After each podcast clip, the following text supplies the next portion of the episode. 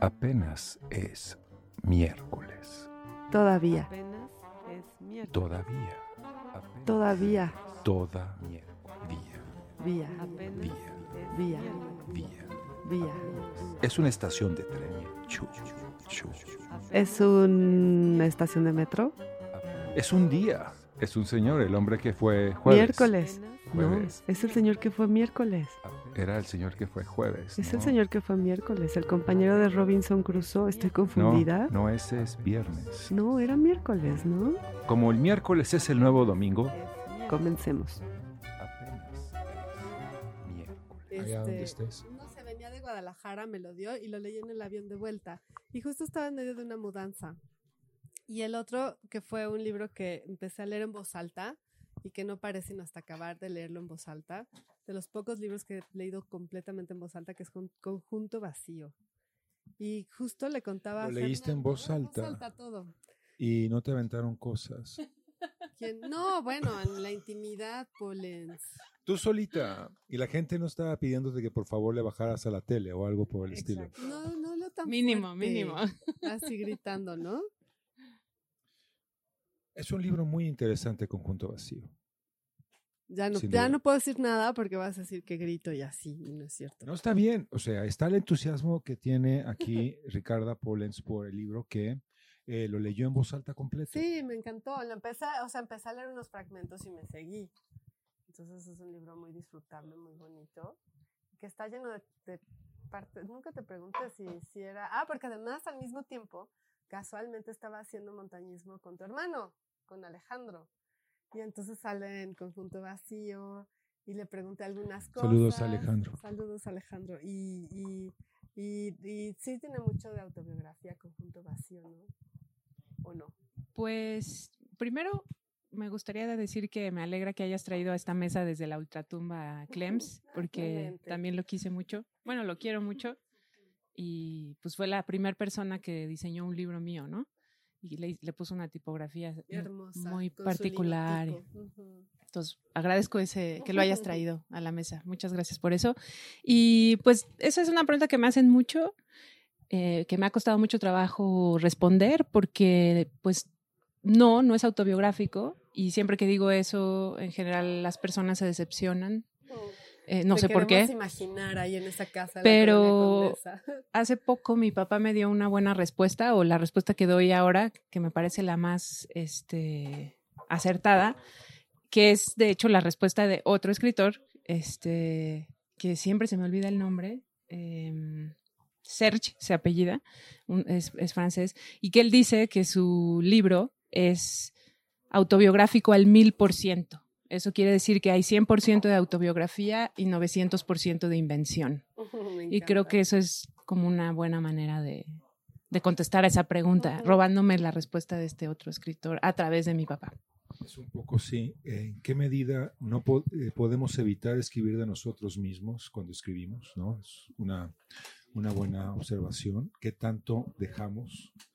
Eh, y, o sea, supongo que sí. No sé cómo te pasa a ti. Yo cuando con los... eh, yo creo que sí. Eh, no, más bien está haciendo señas hacia el, hacia el hiperespacio selva y me confunde.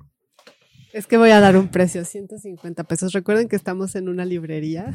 Está buenísimo, no, está no. buenísimo. Y pasan importa. estas cosas.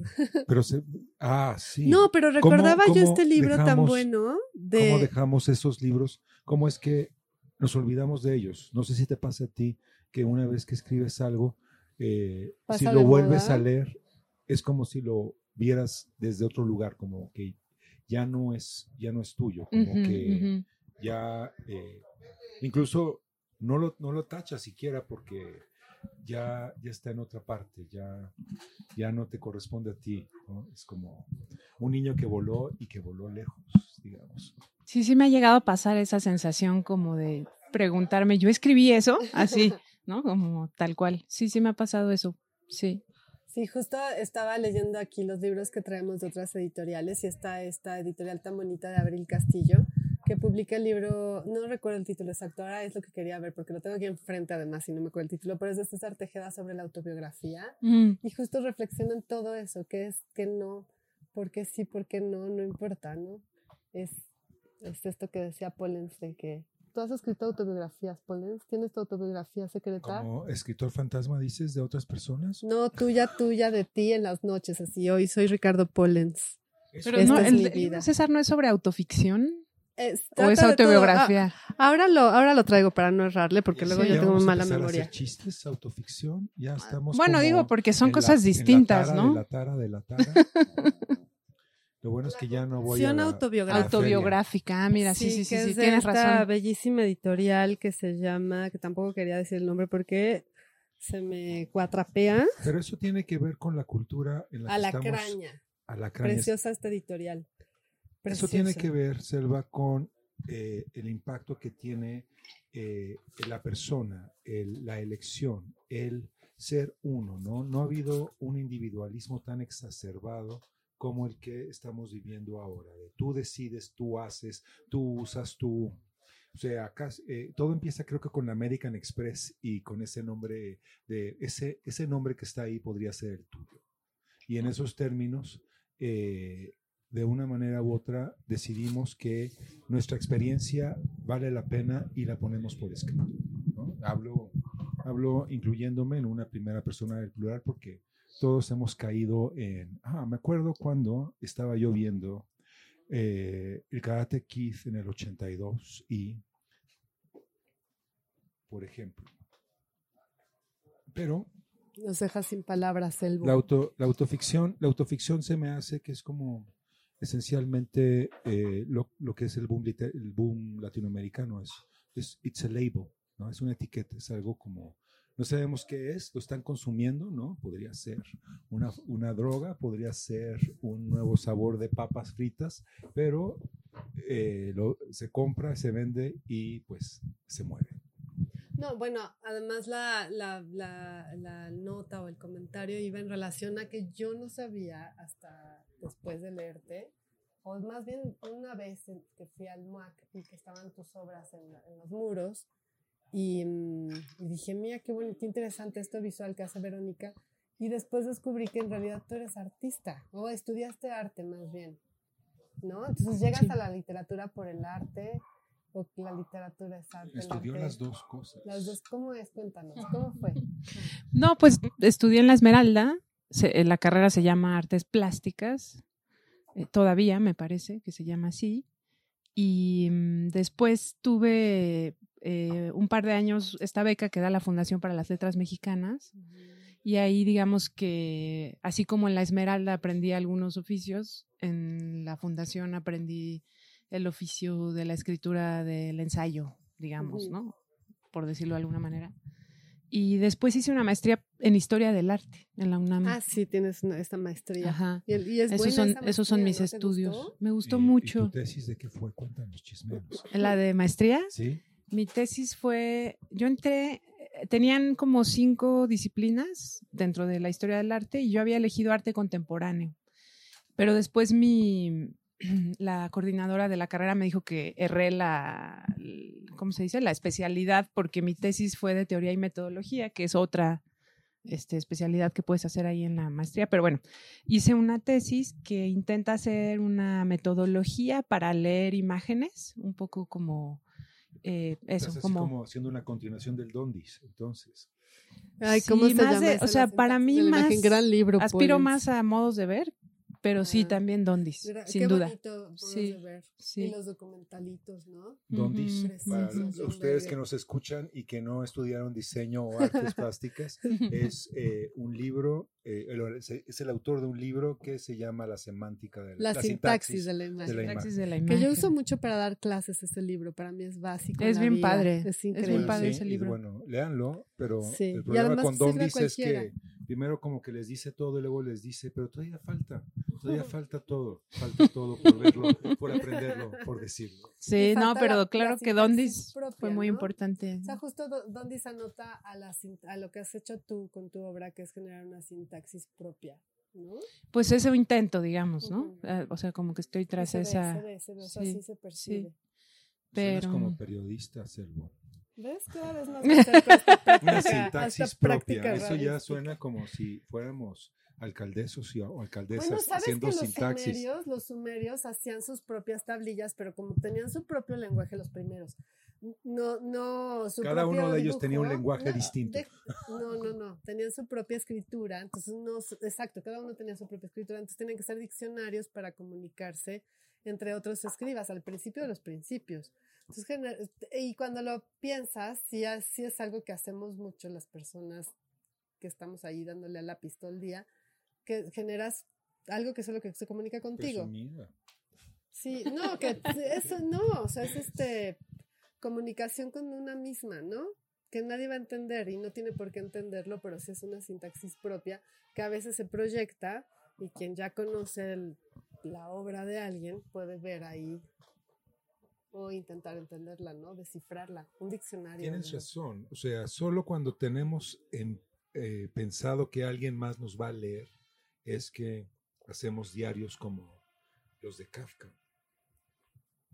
Eh, Él pensaba que lo iban a leer, ¿verdad? Seguramente. Tenía su El- el- editora, su el día- el editora. día- el Era, día- sido editor. El día que le dijo a su amigo, ahorita se me olvidó cómo se llama, destruyelo todo. Selvo, recuérdalo. Sí, pues es el que es como es como el profeta de Kafka, este hombre. Le dijo, "Destrúyelo todo, quémalo." Y pues él vivía en la angustia de que no le hizo caso a su amigo porque no podía quemar todo eso. Y, Y iba luego apareció. de universidad en universidad expresando su culpa, digamos, en ese sentido. Yo voy a Pero- ser la encargada de destruir tus cosas. Entonces, hay- eh, eh, yo tengo la tentación y eh, voy a saltármela, así como voy a decir, aparte de mí este cáliz, ¿no? Así como muy... Porque eh, eh, yo he seguido a, lo largo de los últimos 10, 15 años el trabajo de Verónica porque yo mismo he seguido una búsqueda ahí donde ese lugar, ¿no? Hablando de diagramas de Euler-Venn como los que, los que hay en conjunto vacío, justamente conjunto vacío es este signo que es una donita tachada, ¿no? Es, es como cuando, ¿dónde está mi dona? Ya no hay dona, ¿no? Donita tachada. Podemos extendernos al respecto. Y, eh, eh, pero eh, más bien veo desde lo que nos dice Vero de su, de su tesis de maestría, que ella misma se está preguntando ese lugar a mitad de camino entre la representación y de lo que se, entre lo que se representa y lo que se dice, por decirlo de alguna manera, digamos que, que burda y clara. Sí, sí, totalmente. Ese era el intento con esa, con esa tesis, que es un ensayo, ¿cómo le llaman? Este, de investigación, un ensayo de investigación académica. Y pues sí, ese era el intento, como proponer algunas herramientas a través de otros autores, ¿no? Que las han desarrollado a fondo, para leer imágenes, porque me tocó la sorpresa de darme cuenta de que eh, muchas de las personas que estudian historia del arte, en realidad lo que estudian son los textos que se han escrito sobre las imágenes y muchas veces se les olvida o no se dan cuenta de que no miran las imágenes que estudian, sino que solo leen los textos, que es parte de la investigación, por supuesto, pero solo leen los textos y no miran con atención de nuevo las imágenes a ver qué les pueden decir eh, que, que no se haya dicho ya, tal vez, ¿no? Sí, o bueno, no de sé. haber leído ¿no? los textos, ¿no? Entonces me llamó mucho la atención eso de mis compañeros de maestría, este, y por eso empezó a virar hacia allá mi, mi proyecto, y ese fue el intento, ¿no? Como de hacer eso, para no olvidar que no solo hay que leer los textos que existen escritos sobre lo que sea que uno está trabajando, sino también pues ir al documento, este, si se puede, el original, ¿no? A veces no podemos ver las obras de arte. No, y en ese sentido, qué Sí. maravilla modos de ver de John Berger, ¿no? Sí, justo. O sea, los documentales que son bellísimos. Yo no los había visto hace John poco. Berger. ¿Qué dices, Pollens? John Berger es un poco como un Octavio Paz gringo. No, digamos. ¿qué dices? No, no, no. Es alguien que dice, voy a escribir sobre lo que John veo, lo que me Berger. gusta. Y no, no, no puedo. ¿Te gusta John Berger a ti. Fernando? Sí, bueno, ya hay tres contra No, uno. sí. Yo sé que, Sí, que te John Berger- ganamos. que John Berger tiene sus fans, pero sí como... que Para mí fue súper importante se libro me- cuando estudiaba es en la, como- en la es como ENAP. mi- en la- es como sí. mi estómago en, en una Turmix, ¿no? ¿Y viste los Es documentales? el ruido Es que yo los estamos- que nos documentales en así, este bueno, la momento. condesa siempre hay trompetas.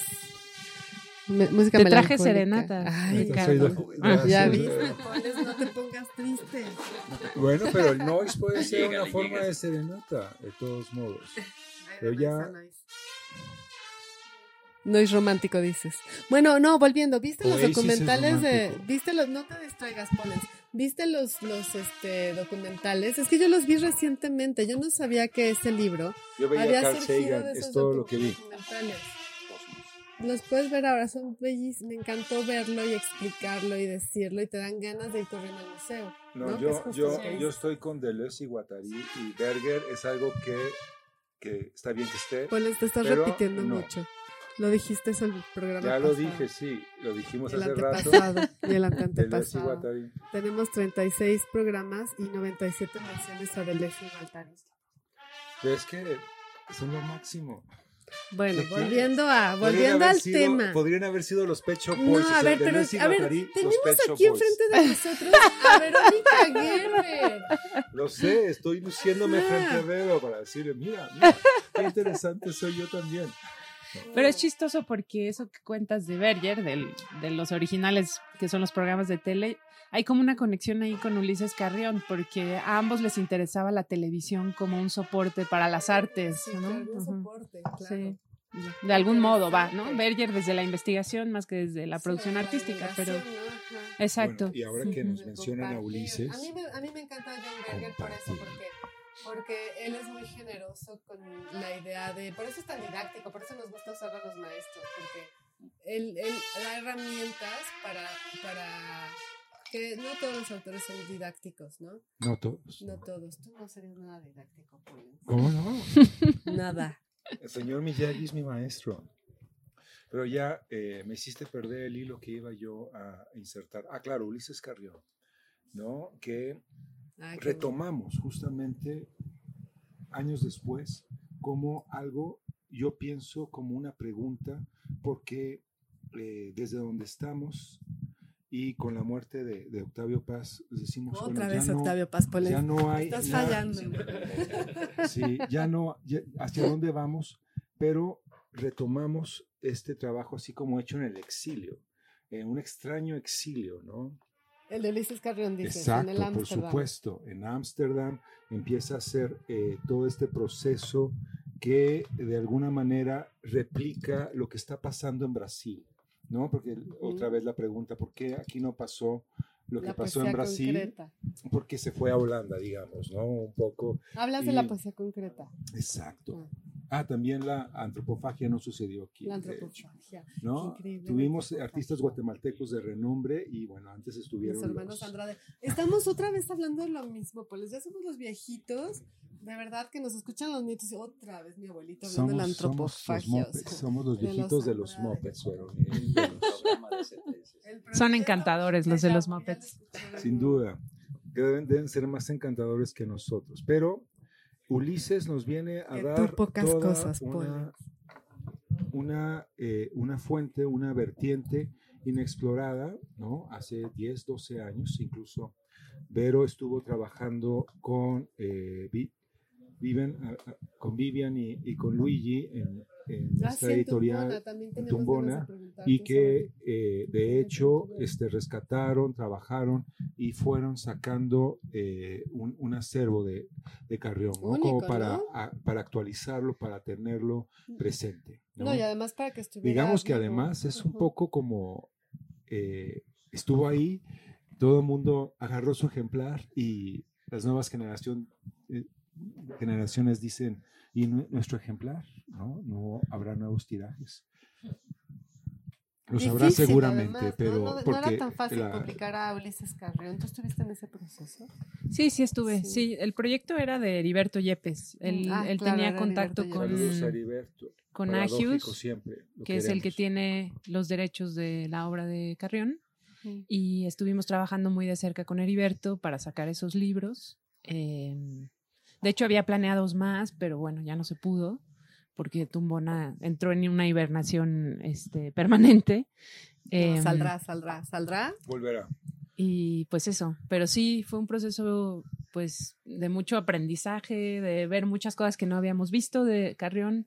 Sí, mucha en- cosa inédita que no había visto nadie. Sí. impresionante.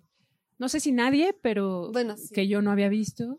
Este, en mi caso, yo recuerdo, probablemente tú te acuerdes, Fernando, de la exposición como en el 2000 que se hizo en el Carrillo Gil, que la curó Marta Elion. Ahí fue donde yo conocí a Ulises Carrión y su trabajo. Estoy, estoy hablando de hace 22 Sí, años. Claro, ¿no? Marta fue una gran difusora de su trabajo. Ya había Sí, también es- ahí, es ¿no? impor- Entre, No entre sé. Marta y el... Bueno, no sé si pleito no, pero había esta cosa de quién, quién se queda con la obra, quién tiene los derechos, quién la difunde, ¿no? Sí, no sé, o sea, como que sí, siempre es complicado, pero sí creo que Marta hizo un trabajo bien importante, o al menos para mi generación y la gente que yo conozco que estudiaba artes cuando yo estudiaba, recuerdo que esa exposición pues, fue importante, ¿no? Al menos lo fue para mí, digamos, ¿no?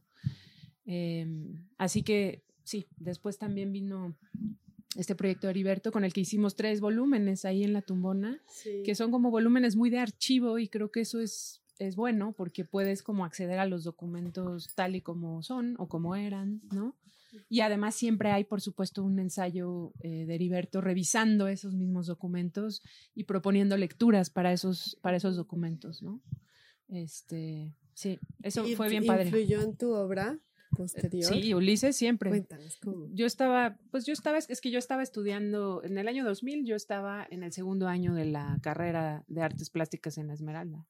Y yo desde el principio sentía que la escritura era algo que quería que formara parte, pero no sabía cómo, ¿no? Em, y Cuéntanos por qué. pues porque no es fácil juntar palabras e imágenes sin que no terminen siendo una jerarquía de la otra, ¿no? O una explicando a la otra o, o algo así. Y hacía experimentos pues muy elementales, como poner palabras encima de imágenes, pero sentía que no funcionaba, no sé. Igual también estaba apenas empezando ahí en la la universidad. del meme, entonces. No, para nada, para nada. Este, pero... No, pero sí, es siempre una, una, una pregunta, pienso, de hecho. Fernando quiere opinar. No, no, no, estoy bien. No, no, no. ¿Cuántos micrófonos? estoy guardando el momento. Bueno, Se guarda, se la cuestión guarda. es, eh, conozco a Vero, además coincidimos con una generación específica de la Esmeralda, la época victoriana quizá de la Esmeralda, o sea, es donde todo era aristocracia y, ¿no? Y oscuridad. No. Eh, entonces, pri- primer punto es que los de este lado, que somos Verónica y yo de la Esmeralda, está la mesa, para quien no nos ve, está dividida como en dos partes. De aquel lado están los entrevistadores y de este lado estamos los esmeraldianos. Y estamos muy bien educados para bajar balones. Entonces, y para nunca perder el hilo de... Está fuera Estamos súper bien educados, por, quizá por los mismos, ¿no? Por las mismas entidades. Los maestros de la Después te das cuenta de que en realidad tenías que desaprender todo eso, pero en su momento fue muy útil. Claro. Entonces, no importa qué hagan de aquel lado de la mesa, estamos entrenados para matar. O sea, esta es competencia. Eh, les voy a- Yo no sabía que estaba. No es competencia, pero, pero no importa que nos dispersen, ese estamos concentrados de este lado. Pésima jugadora. ¿Tú has ganado algún torneo alguna vez? Este, si es como dominó a cuatro, ¿no? Con que no sea el juego del calamar, que la empecé a ver hoy y me está... horror. El fútbol, el fútbol no se me da. Por eso traes el, el mono, porque es el calamar. No, pero es muy lindo como... O sea, es, entiendo... He leído poco, Cuando poco de, tu- o mono, sea, alguno de se tus libros, al overall. pero sí, pero sí que tengo claro el por qué la traslación, por qué tu, por qué tu movimiento de espacios. Y bueno, el espacio literario entiendo que también es una manera de, no de traducir aquello visual, sino que sí es un espacio libre de visualidades en ese sentido. O sea, te exime de todo aquello que... Es que no has leído Crash. Exacto, no he leído Crash, solo vi la película. Este, querido Pollets, no me, no me metes el pie ahorita. No Este... era una competencia. No, o sea, no lo vas a lograr, técnicos, ¿eh? No sé si seamos técnicos o qué, ¿no? Los Pero- técnicos son los que ven desde, desde, desde la línea de la cancha lo que pasa con los rudos, ¿no? Sí. No era, no era lucha libre esto. ¿eh? Bueno, ¿y luego? No, nada, que solo quería poner como el, el punto ahí, la, la, el aguja, la aguja ahí como...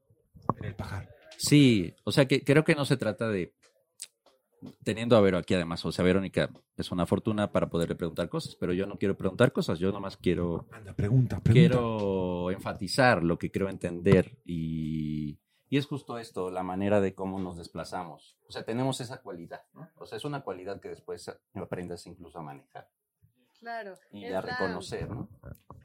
Sí, claro, es la eterna disyuntiva de que soy artista, escritor. No, es que con eso te quieren fotografía, no sé este, convencer y No, reconvencer en un momento que tienes que decidirte para un espacio, por un lado, y no es cierto. En No. realidad es ese vaivén, el- la gracia de todo es ese flujo. Efectivamente, esa es la gracia. Sí.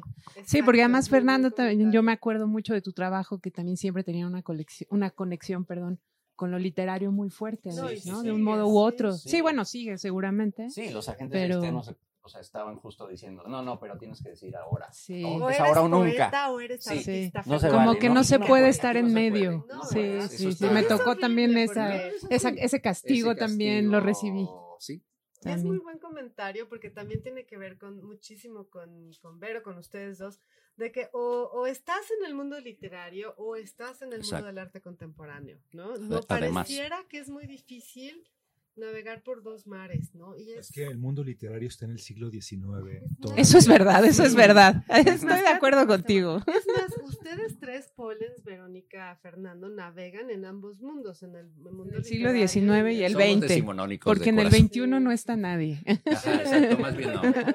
No, no hay ahí Nuestro amigo Canek Zapata está en el siglo Sí. XX. Ay, Canek, Canek, sí. Admirable y queridísimo, muchos saludos. ¿Qué cosas está haciendo Canek en, en estos Son budas impresionantes, sí. impresionantes? Yo, yo, yo espero en las mañanas para, para ver qué puso el día anterior. Increíble. Sí, Pues no, sí. la verdad que está Sí, muy interesante su muy trabajo, interesante, ¿cómo no? Brutal. Sí, brutal. Bueno, porque además él toca un tercer espacio, que es el espacio de lo digital, de lo virtual, de lo colaborativo, de lo autoprocesado. ¿Cómo se llama esto de autogenerativo? Que ya no sabe si lo inventó Canek o si dejó a la computadora la que hiciera los arcoíris. No, muchos temas que se tocan. Autodegenerativo. Ay, Polen. Hablando del Selvo, siglo XIX. Selvo, estás tremendo hoy, ¿eh? ¿Qué- ¿Qué Tremendo. desayunaste? Es que no comió sopa. Sí, sí, sí, fue un... un- Pero, Vero, tú te sientes muy bien en ambos mundos, ¿no? Estás... No, Ah, no no, necesariamente. No, ¿Cómo no necesariamente. Está siendo Eh, injusta con Vero. O sea. Queremos preguntarle cómo le va en el mundo literario o cómo le va en el mundo artístico.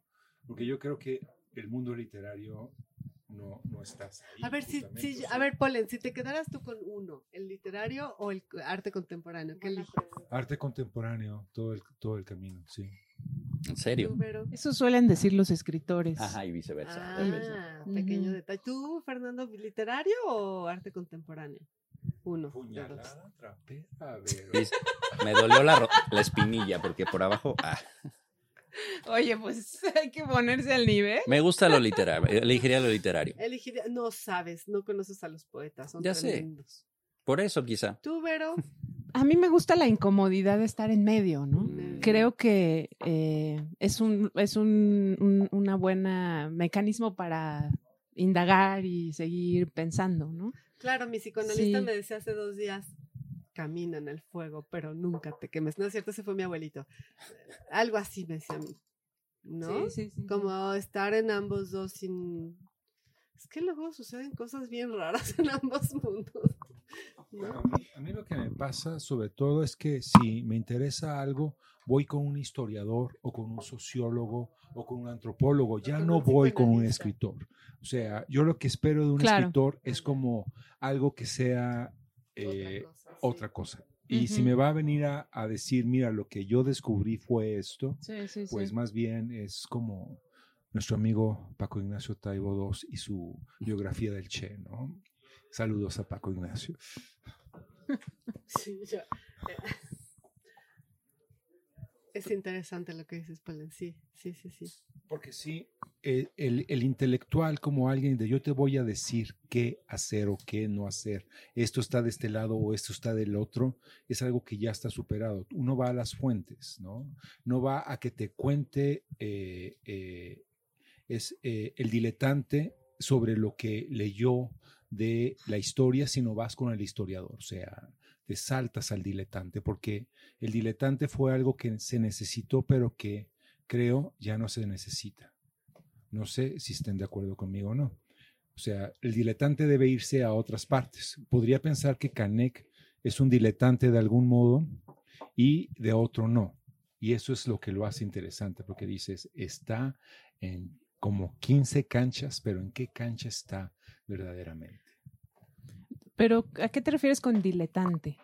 Es una expresión, el diletante es aquel que, que, que tiene el tiempo como para leer a, a los marxistas y postmarxistas y referirte de qué va desde su propia experiencia, ¿no? Mm. Eh, hubo una necesidad y bueno, ya estamos como repitiendo nuestro, nuestro, Tú, Pales, no me incluyas en tu somos, somos, somos. Soy, soy eh, no, no, somos una, eh, una, una- una- un, un diagrama de Venn, ¿no? O como ahora que he estado viendo estos dibujos padrísimos de, de que son como diagramas de Venn también, pero que son como una esfera partida en dos y con un pequeño ahorita eh, se me fue, se me fue. el Bueno, pero queríamos mucho, queríamos mucho escuchar tu opinión al respecto. Pero ya se nos ¿De qué? De todo lo que dijiste tú, Polens, que yo dije ahorita Vero va a decir algo increíble. Pero siempre dice algo increíble. Claro, por eso. Pero no sé de qué Ajá, opinión nos de... quedamos en No, diletante. bueno, ah, ya, ya, ya, ya, de- El- espera, el espera, sí, sí, diletante- sí, sí, El diletante, eh, o sea, lo pongo como ejemplo otra vez, es que no quiero volver a pasar por la misma autopista. O sea, eh, mira, eh, eh, Duchamp es importante, tengo que escribir un libro sobre Duchamp, aunque no me interese y no me guste. Bueno, la y el mundo. multiplicidad- La, la multiplicidad de saberes, ¿no? Que me encanta ese asunto de que antes se pensa, o se piensa, se llega a pensar que ser especi- una- especializado, ¿no? Soy especialista en, mi librería es especializada en viajes, mi librería es especializada en ciencias. Y de repente si te topas con una librería de, libros viejos que hay de todo, y lo mismo te encuentras un atlas viejo que una enciclopedia de- del siglo pasado, que una novela nueva, se convierte en todo. No, se convierte en esto que dices, en la no, no especialidad. Entonces, el escritor que hace solo antropología o solo historia o solo algo, y de repente hay un montón de saberes que no, yo creo que eres una persona muy curiosa, ¿no? Vero, a eso iba. ¿Quién es una persona curiosa? Vero, Verónica. No, Vero es impresionante, no es curiosa. A ver, déjala hablar, es Polens, ya cállate, Polens. No, yo solo pensaba que, pues no sé, yo siento que también ese antropólogo, o sea, hay quien quiere ir directamente al documento de la antropología o de alguna otra ciencia social, pero como que no lo vería tan categóricamente todo, ¿no? Como que solo hay un, un camino de ida para No, allá y ya, no, porque lo- también de allá vienen y leen novelas y vienen Claro. y leen, Y, van al museo. La- la- todo. la solo razón- lo pensaría así. La razón para Lo cual no para- quiere decir que no haya una ultra especialización en el mundo, como dice. No, sí la hay. Lo que yo digo Selva, es que no, no vas, eh, o sea, como artista lo que haces es abrevar de los especialistas, pero ya hacer un puente entre los especialistas y el mundo es algo que ya no es necesario, digamos. O sea, si tú vas a, a- a investigar eh, la lengua swahili y sus derivaciones, en los términos, en términos artísticos, porque incluso en términos literarios ya hay preguntas que pienso yo no se pueden resolver. O sea, ¿qué voy a hacer? Voy a contar de nueva, de nueva, de nueva cuenta una experiencia postcolonialista de cómo fui al África y me interactué con los suajilis y, y tal, o voy a, a, simple y llanamente eh, traer o no al suajili, o desde dónde puedo yo ser suajili, ¿no? No puedo ser suajili, pero me encantaría hacerlo. ¿Qué puedo hacer? Es un poco como Eminem queriendo ser un negro rapero, digamos, ¿no? Esta, esta carencia y cómo la suples, ¿no? Es como una serie de asociaciones libres, pero sí es justamente eh, qué es lo que necesitamos y desde dónde, eh, desde dónde lo encontramos. Pod- Podría poner por ejemplo, justamente conjunto vacío. Conjunto vacío es una propuesta, es algo que está a mitad de camino entre dos discursos. ¿No? Eh, podría decirse que es uno o podría decirse que es el otro o que eh, hay toda una tradición que llega a justamente un libro como Conjunto Vacío. Y eh, ahí por una parte puede haber, están las, están las, las cosas que se pueden decir desde la academia, ¿no? que siempre pueden ser buenas o malas, o, o tibias o no, pero también es qué es lo que le da a, al lector, que es en última instancia eh, la razón por la que creo que escribimos o que hacemos cosas para que alguien más nos la vea y bueno, si no, no, si no nos las aplaude, que por lo menos aprenda o diga o que encuentre algo en ello, ¿no? Pero eh, en conjunto vacío, la experiencia, digamos, es sobre la busca hacer como abstracción de la vivencia misma. No sé si estoy siendo eh, obtuso en ese sentido, pero hay como una, esto es lo que es y esto es lo que sucede y en esos términos, cómo, cómo en dónde te quedas y en qué términos te enriquece o no eh, el haber transitado por estas páginas. Bueno, eso lo tiene que contestar cada lector, ¿no? Ese es, o sea, como que para, Bueno, sí, es una, es una, es una una pregunta, de es una pregunta general, por sí. supuesto. no, no, yo no puedo definir si es obtuso o no es obtuso. Yo tenía ciertas intenciones al hacerlo que pueden cumplirse o no.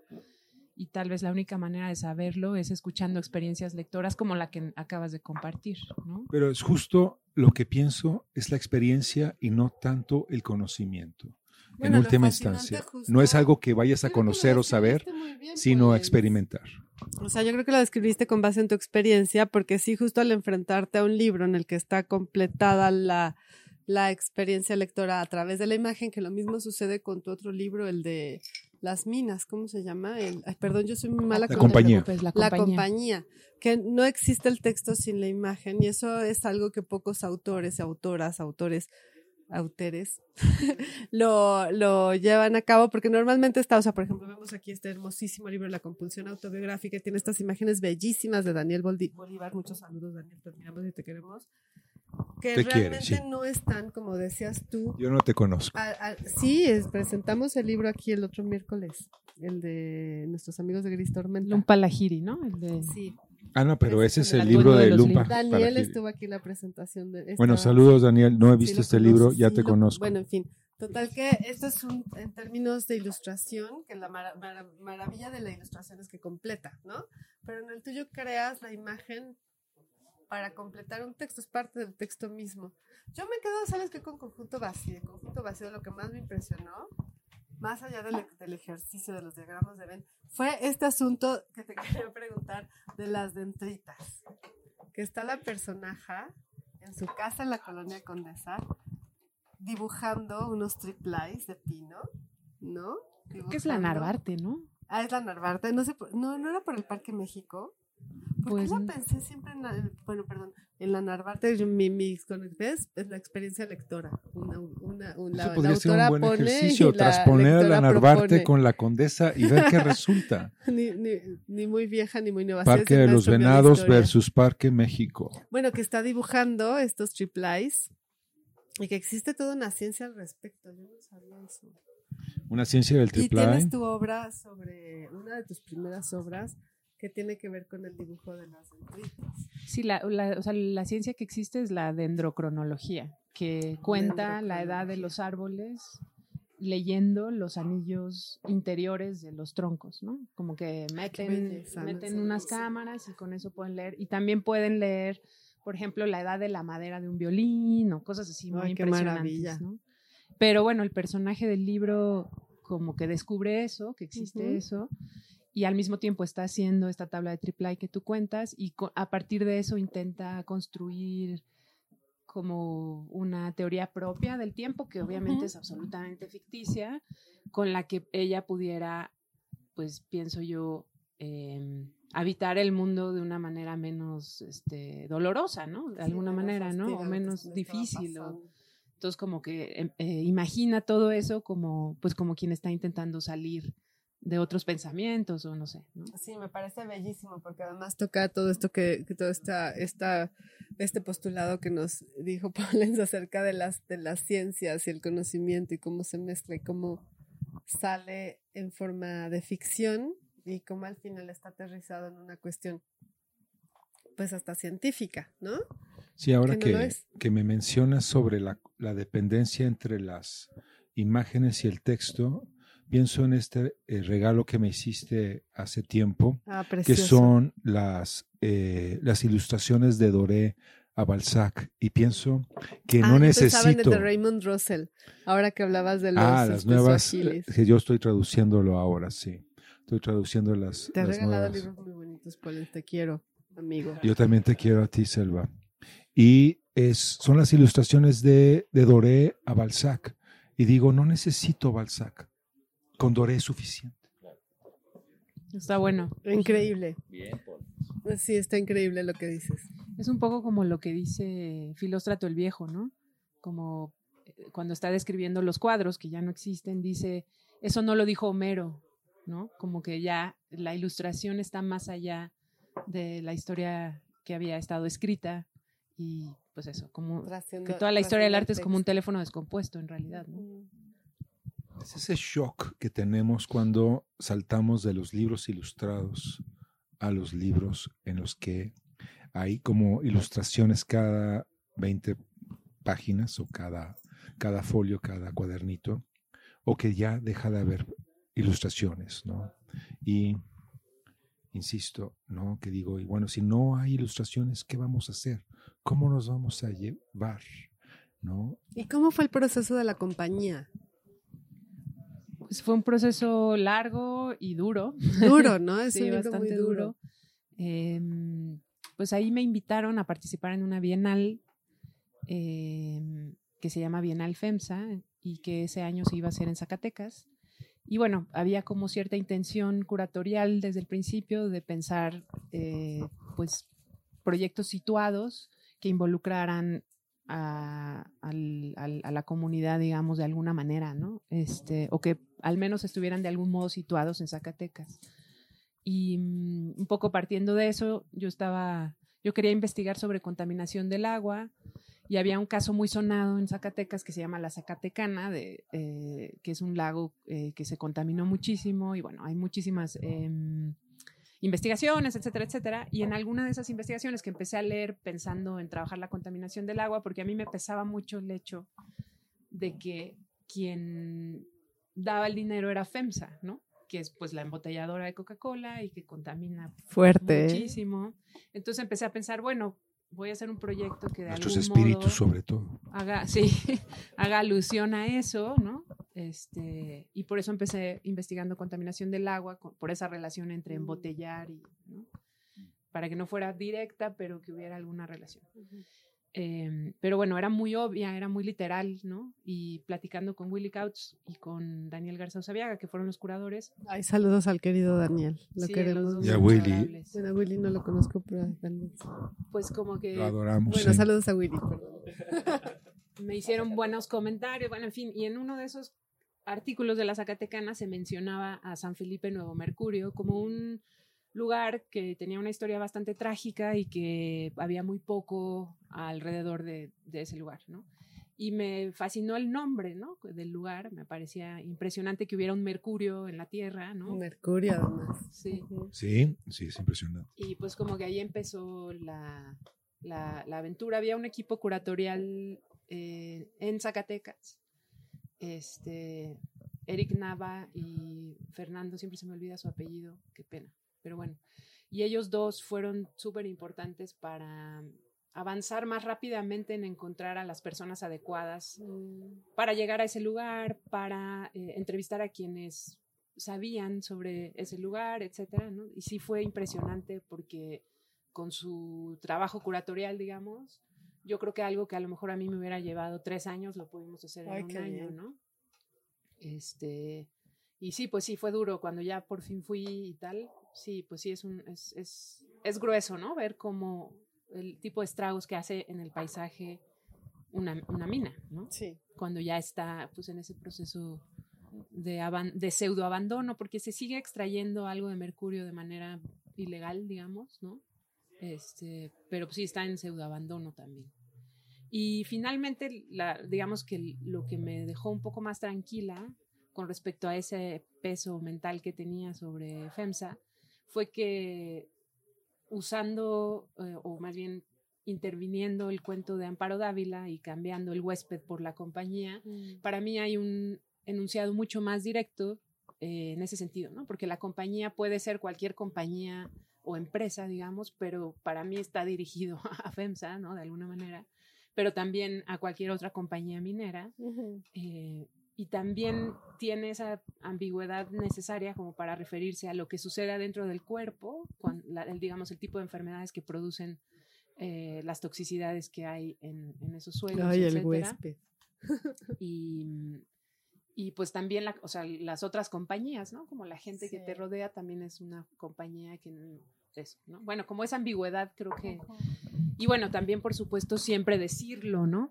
Que co- como contestando a otra cosa que hablabas antes, creo que algo que es importante, al menos para mí, es eh, no ocultar las contradicciones que hay en, en los proyectos en la medida de lo posible. A veces pues pasa que uno ni se da cuenta que está siendo contradictorio, pero mientras te des cuenta, pues por lo menos decirlo y ponerlo, ¿no? O sea, como que Sí. ahí está en la página legal de la edición de la compañía, dice que ese proyecto en su versión ah, instalación artística fue financiado por FEMSA, ¿no? Por ejemplo. Me parece importante poner eso porque es una clave de lectura también. Es un- Claro, el es pesca- como leer es los el- periféricos. El pez que se muerde la cola. Sí, leer los periféricos siempre es importante, ¿no? Bueno, Yo- ahora, yo ahora me- tengo- me, me trajo a cuenta esta serie de televisión basada en una novela sobre eh, el mundo después de que se acaba el combustible. Y que eh, hay una compañía, justamente, una compañía de teatro que se dedica Ah, a escenificar. Somos Hamlet. fans en este programa de Station Eleven. No, por una parte viven en un aeropuerto que es como el último de los La lugares viste, posibles. Vero, es y-. Verónica, por- te voy a decir, porque estamos en un programa serio. Y, y por otra está este volver y volver a, a representar Hamlet, ¿no? Como este, Preciosa este, Station este lugar o este espacio o este número de palabras que nos recuerda algo, ¿no? Está basada en un libro, ¿no? Sí, una que novela. Sí, ¿verdad? Sí, generalmente ya no leemos los libros, leemos las ¿Para series qué? de televisión. ¿Para qué si ya hay serie? ¿Para qué? No, pero yo tengo dos preguntas respecto a todo lo Y que hay nos un, cuentas de la hay un cómic, hay un cómic Hay un cómic de Station Eleven. No, hay un cómic en el Station Eleven que Ah, sí. solo hay tres ejemplares y ese cómic lo pasean y lo leen y es como el último vínculo posible, ¿no? Y es de Haciendo donde surge como- todo, ¿no? Y es de una niña, además. Es bellísima esa, esa. ¿Qué importa la novela? No, no es cierto. Ese lado de la mesa está muy, muy es muy visual, sí, perdónanos. no, muy contemporáneo. Somos, somos, la- somos el medio, ¿verdad? El medio es el masaje, el medio es el masaje, el medio es el no, masaje. pero yo iba, yo quería hacerte dos masaje. preguntas acerca de esto que nos cuentas de la compañía. Y la Me primera es, parecen muy curiosas. No muy curiosas, sino que realmente me parecen muy, muy, sí, que tengo curiosidad de que nos platiques. Una es de cómo un proyecto de arte contemporáneo, financiado por FEMSA, se traslada al medio literario y llega a una editorial, ¿no? De- que además es una editorial de autores, o sea, no se distingue por su arte contemporáneo, sino sí por su calidad literaria. Y la segunda es que es algo que admiro mucho de ti, de tu obra, que tiene un compromiso muy claro y muy serio. ¿no? O sea, ahora está Amparo Dávila ahí, ¿no? Es el huésped y estás retomando una autora invisibilizada que apenas está volviendo a... Bueno, siempre se ha leído el huésped, ¿no? invisibilizada es como un overstatement, o sea, Amparo Dávila es, es mainstream. Es mainstream, muchos sí, sentidos. exacto. Pues sin embargo estás haciendo no ahí está con una- nosotros y eso es estás- importante. Estás tomando una decisión muy clara de decir, tomo el cuento de una mujer, que es una de las obras más importantes de la literatura del siglo XX, para rehacer no es Crash. una... Pollens. Rehacer una... Es- está insoportable, Pollens. Hoy Este fue un... un- No te el mal. Bueno, esas dos preguntas. Ya, Era no, una, no me dejas ni hablar, Pollens. No, no, dije dos, dije dos. Dos. Dijo dos. Ah, entonces no las oí nada más. Ya no Vi escuchas la nada, parte de. Amparo Dávila y ya me perdí la segunda, perdón. Em, yo creo que cuando presenté la pieza en el Museo de Arte de Manuel Felgueres, en, en el En ¿cómo se llama? Zacatecas, ¿no? Ay, le estoy cambiando el nombre del museo. Bueno, el museo el que, Museo de Arte Moderno, este, Manuel Felgueres creo que se llama. Ahí se presentó esa pieza y hasta entonces me di cuenta que necesitaba ah, hacer un libro porque la versión, la primer parte, digamos, que en el libro es la primer parte, no terminaba de dar cuenta de un montón de cosas que yo había encontrado y que me interesaba eh, como poner sobre la mesa para que los lectores pudieran también tener más materiales, ¿no? Eh, como de ese eh, alambique o no sé. Y entonces pensé que necesitaba escribir algo, Mm. eh, una, la historia, como el otro lado, como el lado B. Y entonces, después de que pasó todo lo de la exposición, en mi estudio me senté y empecé a escribir una crónica en primera persona. Y muy pronto me sentí incómoda con mi voz en primera persona porque, pues, no es mi historia, ¿no? Entonces yo no sentía que la podía contar en primera persona, aunque sí había estado ahí y sí había visto cosas y desde luego que otra de las cosas que creo que es importante para algunos de los cuestionamientos generales que has hecho hoy es intentar darnos cuenta del sesgo de nuestra mirada, ¿no? Como que para encontrar esos otros lenguajes o esas otras maneras que no repliquen, creo que hay que empezar por ahí. Pero es- ese es un trabajo muy difícil, ¿no? Em, entonces, bueno, nada, pues no me convencía esa cosa en primera persona y finalmente elegí hacer un trabajo más documental eh, en el que de todos modos hay un sesgo, eh, porque yo edito, ¿no? Co- Tomo Claro, pedazos y los ordeno, ¿no? Ujú. Eh, pero no hay ni una sola, bueno, hay como unas 10 palabras que yo escribí entre corchetes para poder aclarar a veces algunos documentos que no son de todo claros y, y- y necesitan un conector entre citas o algo. Pero en realidad yo no escribí casi nada o nada de la compañía, porque el cuento es una intervención al de Amparo. Dávila y lo otro es todo una recopilación de pedazos de documentos, ¿no? Ahora, ¿cómo llega a una editorial? Bueno, yo ya tenía, yo ya había publicado en Almadía antes, primero Conjunto Vacío y después una reedición de Mudanza, porque en realidad yo escribí primero Mudanza, y ya tengo una relación con, con el editor, ¿no? Él es mi editor. Yo tengo la mudanza original. Yo también me la regaló Clemente, a ti no, mi amigo. No, no me la regaló, pero la tengo de todos modos. Ahora estoy sacándole la lengua a Selva. Así hace todo el tiempo, es insoportable. Y como yo tenía ganas de poner esa segunda parte que no está en la instalación, porque Ujú. en el arte contemporáneo pones un poco más de cierta cantidad de texto y ya este No, ya no es un fracaso la obra porque no sé qué. Igual siempre me paso de la cantidad posible. Eh, Nunca te pasas, ¿no? bueno, ¿Quién para te los, dice eso, Verónica? Te queremos, los- Vero. el mundo de las artes. No, fíjate que los curadores no. Bueno, alguno que otro tal vez, pero Eso como debe ser el, el público de las artes visuales, digamos, ¿no? Para El ponerlo medio- así. El medio manera. exige poco texto, como en el Twitter, como en el Sí, porque si no es demasiado exigente, ¿no? Depende de quién sea el texto también.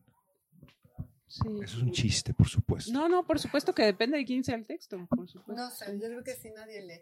Yo tengo la hipótesis de que nadie lee nada nunca. Pero tampoco las imágenes, porque la gente cree que entiende las imágenes por estar un segundo frente a ellas. sí, sí, sí. Pero ahí también es un problema. Es un problema de formato, pero ya a nivel arquitectónico. O sea, el totalmente. ya está. O sea, Ya hay que revisarlo, pero rebasado. 10 veces más. Galería no se diga, feria no se diga, hablando de arte Sí. contemporáneo. ¿Qué queremos ahora? Si eso le- Parques, si eso le- cielos, le- aguas. Si eso le injertas textos, si eso le injertas video de más de dos minutos, si eso le injertas. Claro, al video le pasa que- lo mismo. Sí, un lenguaje que de plano ya no es compatible con nuestra experiencia instagrameable. Chao. O sea, nadie ve, o sea, cree ver, pero no. Y eso lo dice muy bien Didi Huberman en cualquiera de sus libros. o sea, Exactamente, lo que, exactamente. ven, lo que vemos, lo que nos mira. Didi Huberman es después de Deleuze. Sí, claro. Y. Pero sí, ¡Ah! mejores lecturas de Bertolt Brecht, a ti que te gusta tanto, mejores lecturas de Bertolt Brecht que... Sí. Lo quiero, lo cancha. quiero, pero bueno. Sí, yo también lo amo. Yo sí lo amo. Didi Huberman, no, yo quiero a Deleuze, pero no quiero a Didi Huberman. Didi Huberman tengo como mis. Un programa de Didi, Distancias. de Didi Hagámoslo, hagámoslo, querido. Con Verónica también. Nah. Sí, sí, yo Otro. también. No, soy- no, no, que jale, que jale, que Este jale. lado de la mesa está- Oigan, ya va. O sea, eh, de un lado, de un lado Agamben, del otro lado Didi Huberman. Agamben, Didi Huberman. No, Didi Huberman, A mí me toca en tu equipo. sí, grande. seremos Agamben entonces. Y que ellos sean Didi Huberman, que se los damos. Didi y Huberman. Estás sentado aquí porque ¿Qué sola no sé ¿Te cómo sería la cosa. Lo que pasa es que Deleuze está muerto y por eso es que está Didi Huberman. Pero bueno, está haciendo caras este Fernando de ah. No es Octavia, No es Alejandro, no es Eusebia, tampoco Eduarda, ni Ricarda, ni Armanda. es Antonia. La voz de Antonia. Es Antonia. La voz de Antonia. Esa voz. Oye, ¿por qué Antonia, eh? Porque no es Antonio. No, Polens, es por la librería. Esta es la radio de nuestra librería, Antonia, la oficina del libro. Somos una librería en la colonia Condesa con libros increíbles y extraordinarios de segunda mano, pero muy bien selectos. Muy bien selectos. También tenemos talleres, Y café. eventos, lecturas y sobre todo radio. Estamos en Antonio Sola 67A en la colonia La voz Condesa. de Antonia. La oficina del libro. La voz de Antonia. Ricarda, hemos vuelto. Oye, Selvo, estás muy rudo. Yo, yo soy Sí. técnico, acuérdate, yo soy Estás muy rudo y acá nuestros compañeros de enfrente están más rudos todavía. O sea, yo me acuerdo que, que, que había aquí amor, ya no hay, ahora hay competencia.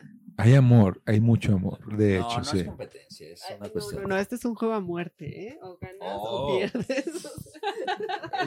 De repente Exacto, es sí. como a, mu- a muerte, Amor. amor a muerte. Ah, Buen amor título a eso, muerte. buen título eso. Amor a muerte. Amor a muerte. ¿no? Se nos ponen rudos acá los, los Fernandos y las Veros, ¿qué hacemos? Es como ese problema de que yo pienso que en el tarot el diablo es tu propia persona y mi hija Ingrid me dice, no, es lo peor, es lo peor, es como el mal. Y digo, no, el diablo es aceptar tus handicaps y vivir con ellos. Y ella me dice, no, mala cosa, mala cosa. Ya estoy con Ingrid. Soy seguro que sí. Oye, Vero, ¿y, y, y tú trabajas simultáneamente ambos campos? ¿Es tu proceso de esa manera? Qué molón eres. Sí, pues yo creo que no, no veo, no- me cuesta trabajo encontrar la diferencia, o sea, como que tengo trabajo y a veces estoy dibujando y a veces estoy escribiendo y ya, ¿no? Como que no hago mucha, mucha diferencia entre eso y eventualmente tom- las cosas toman cierta forma y a veces una instalación se hace un libro o a veces algo nace Sí. como libro o... Sí, ajá. a veces. Cuando dices que toma cierta forma, estoy pensando en una instalación tuya con figuras inflables de vinil. No, vinil pegado en las paredes, ¿cómo? no eran inflables. ¿Dices lo de los hablantes? No, no, no, todavía no las Ah, he no la has hecho. Ah, El porvenir. No Cuando creo que vaya yo a usar inflables ni neón. Hay Pero muchas yo, cosas que yo nunca voy a pienso usar. inflables y vinil y digo, Sí, exacto. o sea, algo que, algo que sea usar. como estas figuras que, que te invocan a que entres en la tienda, es como, como Ah, la onda. esas que se mueven así con el aire. Sí, Pero ¿por para las nunca? agencias de Me coches. encanta que digas eso, eh, Verónica. No, es un sí- chiste, ¿eh? no sé, pero, no me veo, no me veo. porque si hay una tendencia en, o sea, pones neón y es arte contemporáneo. Lo pones en, en- en el parque, en el edificio, en el Ya no chap- más neón, ¿no? En el ya no más neón.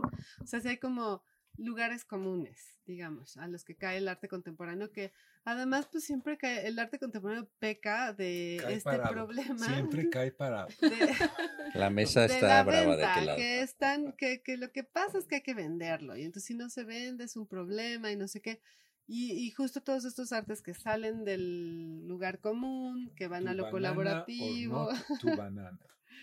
That is the question. Sí, sí. Pero ¿sabes qué? Yo siento que, por ejemplo, la, desde donde yo trabajo también es un lugar común, la verdad. Es- Sí, ¿no? O sea, yo creo que el trabajo entre imagen y texto Ah, ok. Eso. también es un, o sea, digamos, hay muchísima historia en el arte contemporáneo que tiene que ver con, con esa relación entre palabras e imágenes Pero de yo- yo distintas pensaría- maneras, desde lo conceptual, ¿no? O sea, Sí, está no, como... sí. Pero pensaría yo más que esa relación entre imagen y texto es más el óleo. ¿Por qué no seguir usando óleo? ¿No? Más entre escultura. ¿Por qué no seguir haciendo ¿Estás escultura? hablando de Chemos, el óleo? No es un cliché, sino es una, una, una técnica, una herramienta, un Sí, sí, modo sí. de, Sí. ¿no? de explorar otra Sí. cosa. O sea, yo creo que hay quien, lo único que trato de decirte con eso del lugar común es que yo creo que probablemente va a haber alguien que haga algo muy importante con neón o con inflables, o a lo mejor ya se hizo, no lo sé, sin duda, pero pues no, yo no me veo usando el neón, que se ha usado mucho con texto, ¿no? Mucho Como que contexto. tiene esa naturaleza.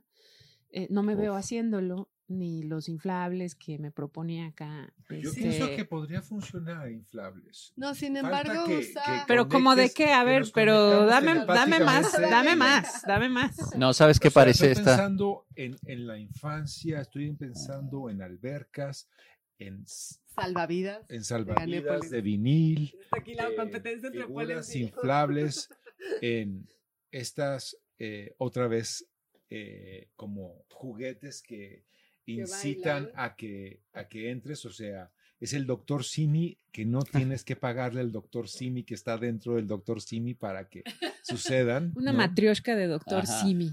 Esa es buena. Exacto. Ya está. Ya estamos ahí. o No, sea, pero a ver, lo que sí usa son piedras, que es lo, la antítesis del inflable. O sea, si a un inflable algo le va mal, es una piedra. Me haces pensar en esta película de en que está la, la, la madre y la hija y se convierten en piedras. Y está la madre y la hija Ah, hablando como piedras. ¿no? Ah, ujú. Eh, todo al mismo tiempo sucediendo ahora, ¿no? Creo que se llama la película. Ajá. No sé si la viste. Me Estoy pensando, pero no me acuerdo, creo que no la vi. Tienes que verla, es muy reciente. La voy a ver. Es muy reciente. ¿Todo es- está es sucediendo parte ahora? ¿Se llama? lista, Exacto. Ok, Todo ok. está- Eso everything, y everywhere Se- at the same 7-Eleven. time. Ah, no, ¿cómo? Ah, Station Station 11, perdón. Station, Station 11, Eleven. sí es- Bueno, pero 7-Eleven volviendo es al... compras 7-Eleven, el, café, el mal café y la maldona, la maladona. Bueno, volviendo al tema. Y bueno, eso fue pagado por Piedras, 7-Eleven, no, por supuesto. Cuéntanos, de tu obra Ojalá. de... Sí, no hagas comerciales, porque es que no tenemos dinero para esto. Pero de tu, de tus piedras, de tu, esa obra en la que tienes piedras, yo te quería preguntar mucho por allá, que nos cuentes. Sí, sí, sí. Fíjate que está buena esa pregunta porque yo siento que yo siempre necesito encontrar alguna razón por la cual usar un material, ¿no? Eh, como que no puedo usar per se algo más que el lápiz sobre papel, digamos, sería como lo más, entre comillas, eh, o, o lo que menos, más bien, entre comillas, me cuestiono a la hora de agarrar un material, pero si no, necesito poder, eso, tener una razón para usarlo, ¿no? Este, como que nunca me adecué a ningún material.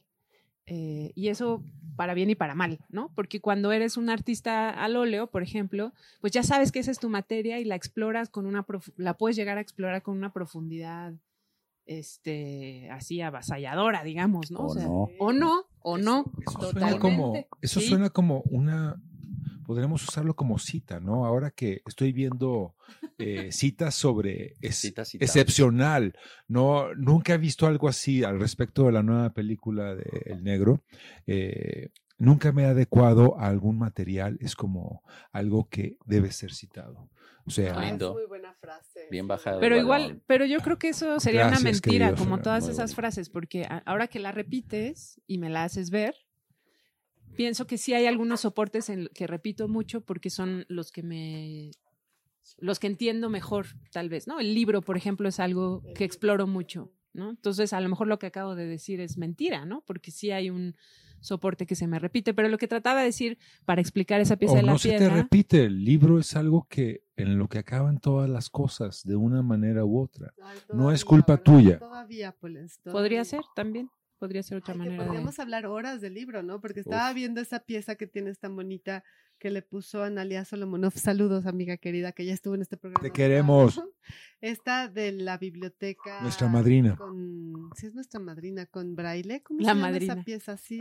Somonov, Biblioteca sí. ciega se llama. Biblioteca ciega, exactamente. Sí, esa la hice Sí. con, con ella, que ella era reflexiona curadora. justo la, per- la- el fin del libro. Del que La, se de- habla las, toda la bibli- las, vida. descu- las destrucciones que ha habido, Ah, de la, historia de las destrucciones sí. de las bibliotecas. Ay, que es durísima también.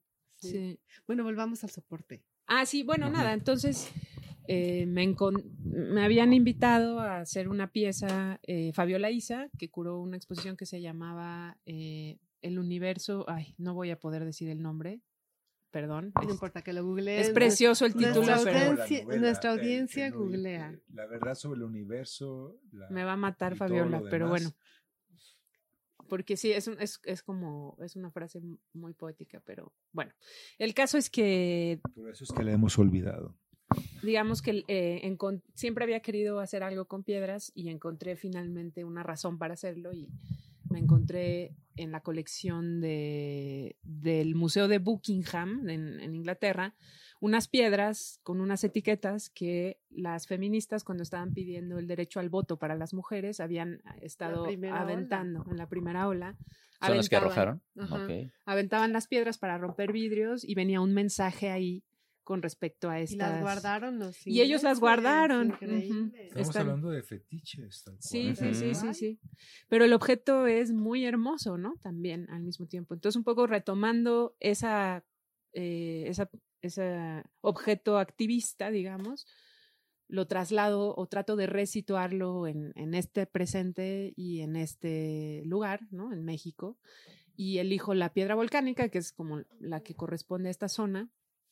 Y lo que hago en las etiquetas, en lugar de eh, estas eh, frases para eh, argumentar el derecho al voto de las mujeres, es retomar una investigación de, que, que apareció en un libro que se llama Gre- Grecolatinas, que hizo una este, filóloga, que también se me está yendo el nombre, qué horror, pero bueno, se llama Grecolatinas el libro y es un trabajo eh, muy minucioso para recuperar toda la poesía lírica eh, de las mujeres. Ah, qué bonito. que Un está perdida. Que se está reci- haciendo recientemente, ¿no? Safo and Beyond. Sí, sí, totalmente. como justo. para decir justo que no solo es Safo. Y lo que es interesante es que el único modo de recuperar esa literatura es leer a los autores hombres que las citan Mm. y lo que tenemos a veces es una frase, un título y nada más, ¿no? Nada Porque a alguien se le ocurrió citarlo, ¿no? A, a un autor hombre se le ocurrió citar a alguna de estas mujeres poetas, ¿no? Y es eh, pues todo un material que no es muy extenso, pero sí es muy impresionante y como eh, permite muchas lecturas. Y lo que hice fue seleccionar algunas frases para hacer un centón con ellas, que es pues una forma de, de- de la poesía en la que tomas frases de, de, de distintos lados, ¿no? Y hice un poema con varias de las voces de esas, de esas poetas, este, y lo puse en las etiquetas sobre las piedras, ¿no? Como en lugar de, como, No, así la- como juntando capas de tiempo muy a lo Didi Uberman. Así es. A lo de tal Diego cual, Berman. así es, Y luego además las piedras puestas en este espacio de exhibición, que también me parece importante señalar que estas piedras tuvieron un espacio de exhibición Sí, en sí, unas repisas exacto, y que forman una especie de línea de texto que además exacto. está Esa era eh, conformada como un texto. Sí, ¿no? eso también lo trabajé mucho con Fabiola para que también hubiera, o sea, la pieza completa es una estrofa y cada línea es un verso. Un verso. ¿no? No, perdón, cada línea es un párrafo y el, Ah, y ok. el, el- la pieza completa es un poema. Ajá.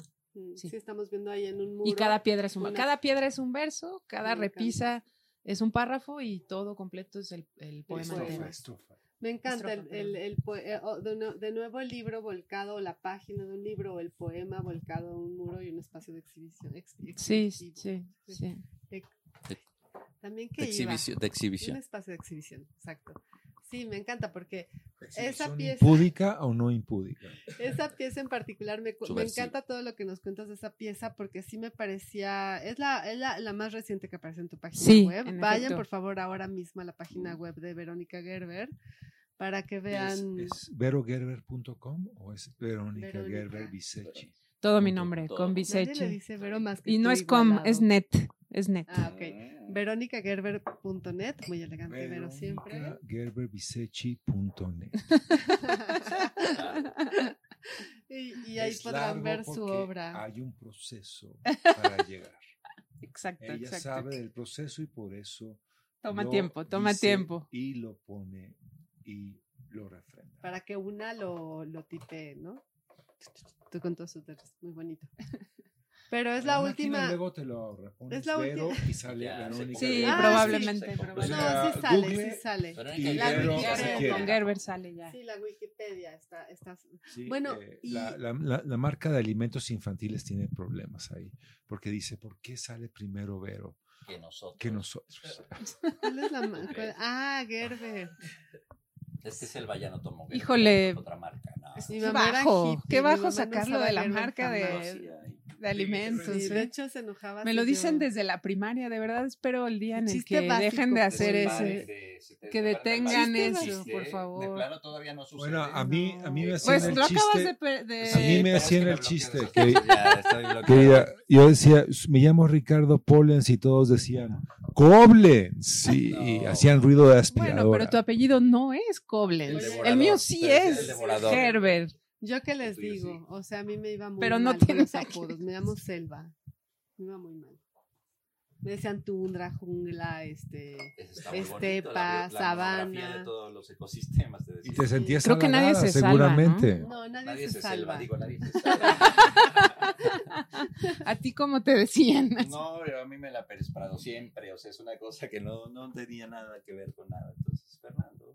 tal cual. Ah, bueno. ¿No tuviste apodos, Fernando? Ni uno, ni medio. A, a un tipo, bueno, uno de. Era, es un ex amigo ahora, en su momento fue casi mi hermano. Estamos hablando de diseño industrial, que pasé antes a estudiar eso. Y me quería decir Richelieu porque supuestamente me pareció una ilustración del cardenal Richelieu de los tres mosqueteros, no sé de qué edi- edición precisa.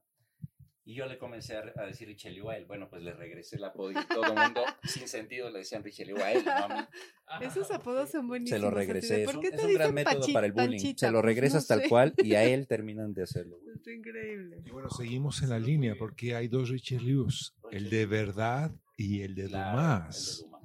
Ah, muy bien. Muy que bien, muy bien ahí, ¿eh? Muy bien. El dibujo de Doré de Balzac, este. Balzac o. Balzac. Muy bien, Polenz, eres brillante. Y bueno, sí, Gerard Depardieu en Los Tres Mosqueteros No, es maravilloso. Hay Ya, mejores Polenz. estábamos muy bien, la regaste, amigo. Ya metiste autogol. Nos ganaron. En No, penal, Gerard la ama. el penalti, Polenz. Sí, no, no, Gerard perdona, pero no, no, no. Bueno, y ahí tiene que ver también con todo esto que estamos platicando. Lees los tres mosqueteros y luego te ponen a Gerard Depardieu y dices, no, no, Es hasta- no, es- no, este, no, no. Es totally, es totally Los Mosqueteros, es totally No. La France. No, no, no, no, no, no, no. O sea, sí, pero no. Es como, como de gol. Es, No, De gol es ya, un gol. basta, Polenz. No De gol es un gol. De gol es un gol y luego de. Bueno, Vero- y- Verónica. Gerber. Ese cuello, Verónica de Gerber. Viechi. Viechi es. Tu, tu última entrada de tu página web es esta pieza de la que platicamos Esta ahora. misma, sí. ¿En qué estás ahora? ¿Qué sigue? ¿Qué le vas a poner Bueno, este tengo que mes? subir a mi página. Este, lo último que hice, lo que hice este año fue una conferencia performática a la que vino Selvo o Ricardo. No, Ricardo, Yo Ricardo. soy Ricardo. Selvo, ella es Ricarda, sí. Solo para la entrada. este estuvimos programa. ahí, sí. Es Bueno, una- ¿Dónde está bien, ¿Dónde Selvo. Siempre En la sala de arte público Siqueiros. Ah, ok, Sí, ok. ahí, Hubo sí. una exposición ahí y e- ella hizo una conferencia performática. ¿Cómo es una conferencia performática? Yo no fui. Tiene que ver con Lori Anderson. Ay, me cae muy bien Lori Anderson. Deberíamos hacer un programa también. Pues es una etiqueta más, como de todas las que existen, que se ha sumado a las etiquetas en el arte contemporáneo y que un poco señala un formato que está a medio camino entre lo, escen- lo escénico y lo performático, ¿no? Que no es completamente un performance ni completamente escénico y que tiene también un componente un poco más, eh, ¿cómo decirlo? Permite que, que no actúes necesariamente o sí, ¿no? Como eso. Y parte de la idea de dar una conferencia. Si das una conferencia. Claro. O sea, si hay ¿no? un O sea, la idea de es alrededor compartir de- un conocimiento. Meterle elementos escénicos eso. o performáticos a una, conferencia. ¿no? Wow. Y pues yo he visto cosas muy, muy, muy padres. Entre más eh, teatrales son quienes lo hacen, más padre queda, ¿no? Em, Qué pienso yo. eso, Ella es ¿no? muy teatral. Así como que, a ver, de que venga el biólogo y que nos explique algo que esté en su paper, pero que lo actúe y que lo actúe bien y que cante y que... Eso suena como canción. la- el estomatólogo va El con el biólogo y. Queremos el nuevo paper médico, pero en Y performance. se registra y queda el documento. Pues- Volvemos a lo de archivos. Sí, Gran parte de tu obra es archivo. ¿Tú crees que se pueda...? no hay se algo va de por eso, ahí. sí, porque mucha se pierde, sobre todo los murales que son más efímeros. Lo único que queda es el registro. Bueno, no de- algunos se suponía que se iban a borrar y no se borraron, como el del Centro Cultural de España, que es esto de la biblioteca ciega. Pero en general, mucho el trabajo lo pienso para que desaparezca, porque tampoco tengo dónde guardarlo. Entonces, Eso es nuestro padecer sí. muchas Eh, pero otras cosas no, Está y de todos modos sí tengo algunas cajas ahí que no sé ya qué hacer con Sí, tanta sí, cosa, sí. pero, pero sí, hay mucho de archivo, de, reci- de, de revisar el archivo y de, de releerlo, de como reescribir o... Ah, eso es muy como, bonito, ¿no? Es, meter, es como ir al No, de álbum familiar. en un momento diferente, ¿no? En el tiempo, hablando Sí, temporal, sí, sí, de sí. volverlo a activar, como se dice ahora, Resituarlo, ¿no? sí, Ajá. Exacto. Eso es sí. un problema. ¿Cómo Sí. nos relacionamos con nosotros mismos? Necesitamos que alguien más se relacione con nosotros y vea qué vale la pena y qué no. Que nos diga esto sí, esto no. Y digas, pues sí, pues no. Sí, por supuesto, siempre se necesita dialogar con otros, Ay, porque sí, si no, no... Nosotros solos tiramos todo, ¿no? Hacemos Sí. O guardamos todo, o sea, hay de todo, ¿no? No O sea, sacamos Ah, nada. claro, sí, también guardamos. Y luego hay quien tira lo todo, hay quien guarda sacamos todo. y decimos, Mi ¿por qué psicoanalista guardé? diría, no, ¿Por qué no, guardé todo esto, todo este tiempo, no?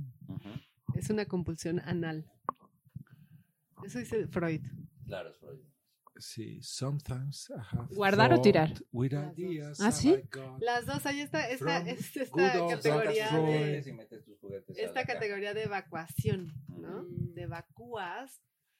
Me haces pensar en mi hijo Ricardo y me Muy dice, no lo tires, por favor. Dice, por favor. Sí, a mí me Se gusta fue mucho. enseñado, sí. Me gusta. Bueno, y entonces, Eh, ¿Qué estábamos diciendo? ¿en Perdón. qué va? Ah, sí. En- ¿Qué va a ir a tu página ¿Qué- web ahora? qué entra, qué sí, no? que viene, Ah. no, y que entra. viene después de la Hace- Pero es muy bonita esta reflexión el sobre el diálogo- archivo. Sí, el diálogo es importante, siempre. Siempre. Totalmente. Son sí. dos, dos, dos, dos temas muy bonitos que podríamos desarrollar en un programa entero cada uno. Uno es Seguro. el archivo y otro es el diálogo, ¿no? Sin duda, sin duda. Sí, sí, sí. Pero van de la mano, archivo y diálogo, porque lo guardas y llega alguien a decirte esto sí, llega alguien más y decirte esto no. Sí. Y tú dices, bueno, yo decía que Pero más ¿por bien qué no? Si me lo gusta tiráramos mucho. todo así como que se hiciera confeti y ya. Qué, qué nervio eso cuando son creadores, ¿no? Yo como no hago nada más que diseño, entonces me da igual que se pierda, que se muera. Y Verónica, ¿tienes tus referentes claros en el arte? Porque digamos que Sí, sí, sí, sí, tienes, o sea, siempre tenemos como nuestra, ¿no? Nuestro propio glosario de autores y Sí, de cosas y de eventualidades. Sí, a veces ¿No? son algunas piezas de algunos Ujú. artistas, a veces son artistas más o menos como toda su práctica y su postura, pero, Ujú. pero no la, o sea, no traigo mi lista como- Sí, sí, sí, pero entiendo, pero... no me acuerdo cómo se llama. Sí, por ejemplo, un ejercicio muy de genealogía posible que hice fue el primer libro que escribí que se llama Mudanza, en el que intenté contar la historia de cinco eh, escritores o que se asumían como escritores que se convirtieron en artistas visuales, ¿no? Entonces ahí está Vito Aconchi, ahí está. Ulises Carrión, ahí está Oyvind Fallström, Ujú. Ah, ahí, claro, ajá, ahí está Marcel Brotaes. claro. Pero él fue al revés, ¿no? Primero fue escritor y luego renunció a- y se volvió Todos, artista prim- visual, ¿no? todos primero escritores Ah, ok, y luego. Yo soy la única al revés. Al digamos, revés. Aunque yo no renuncié tampoco.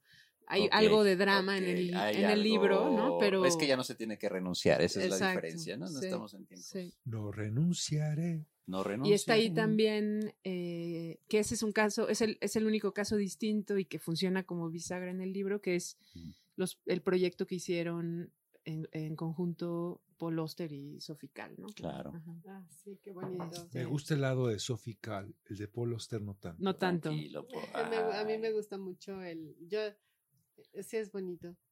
Sí. Sophie Cal rules, sí. Todos Paul como que Auster venimos de es como- Auster en Mari. cierto sentido de nuestra gente, Sí, ¿verdad? Bastante también Paul hay hay mucho, Paul ¿no? Sí, sí. Quizá demasiado.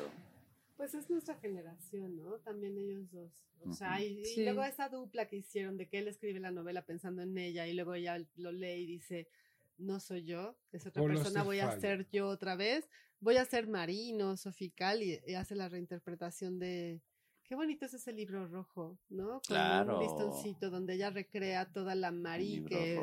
Y piensa Paul de- Porque yo estaba con Leviatán. que También, también tiene que ver con que Leviatán. Lees el libro y dices, ¿es todo lo que me puedes dar?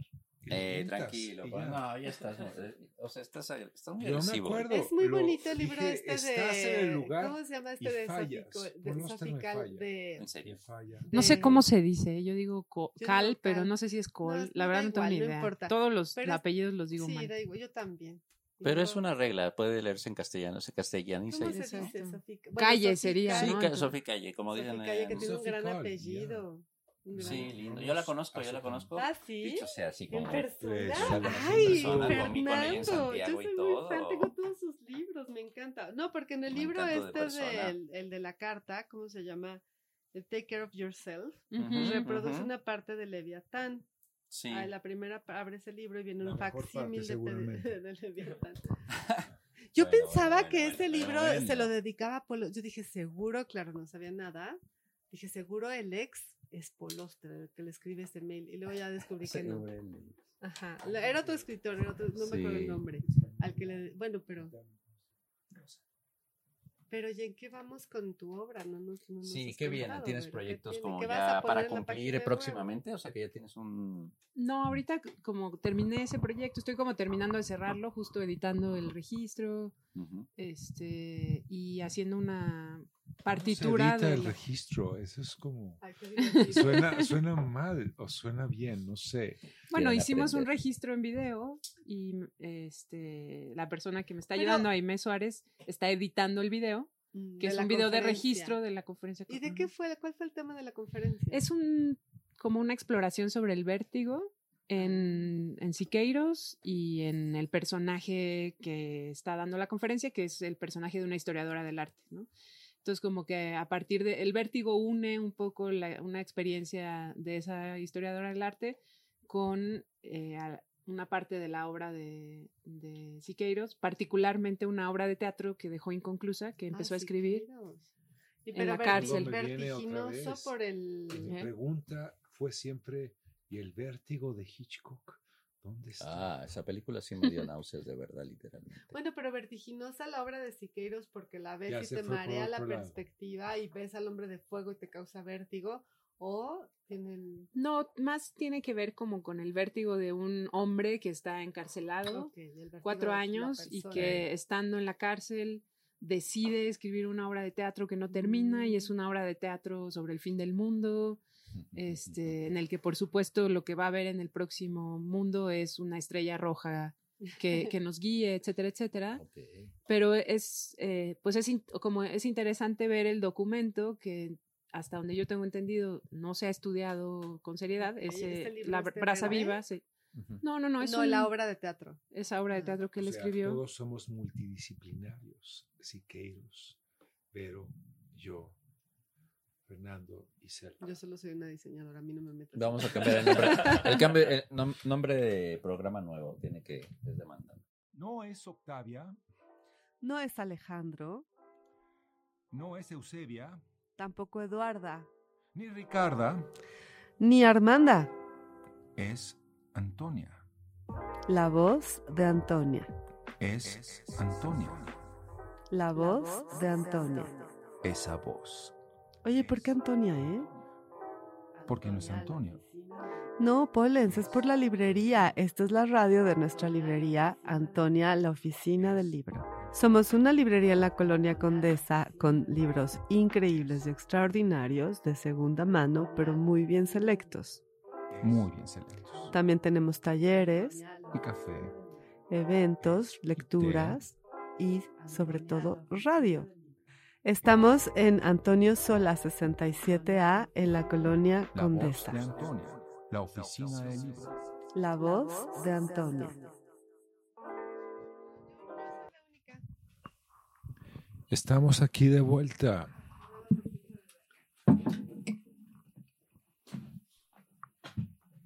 Y bueno, la...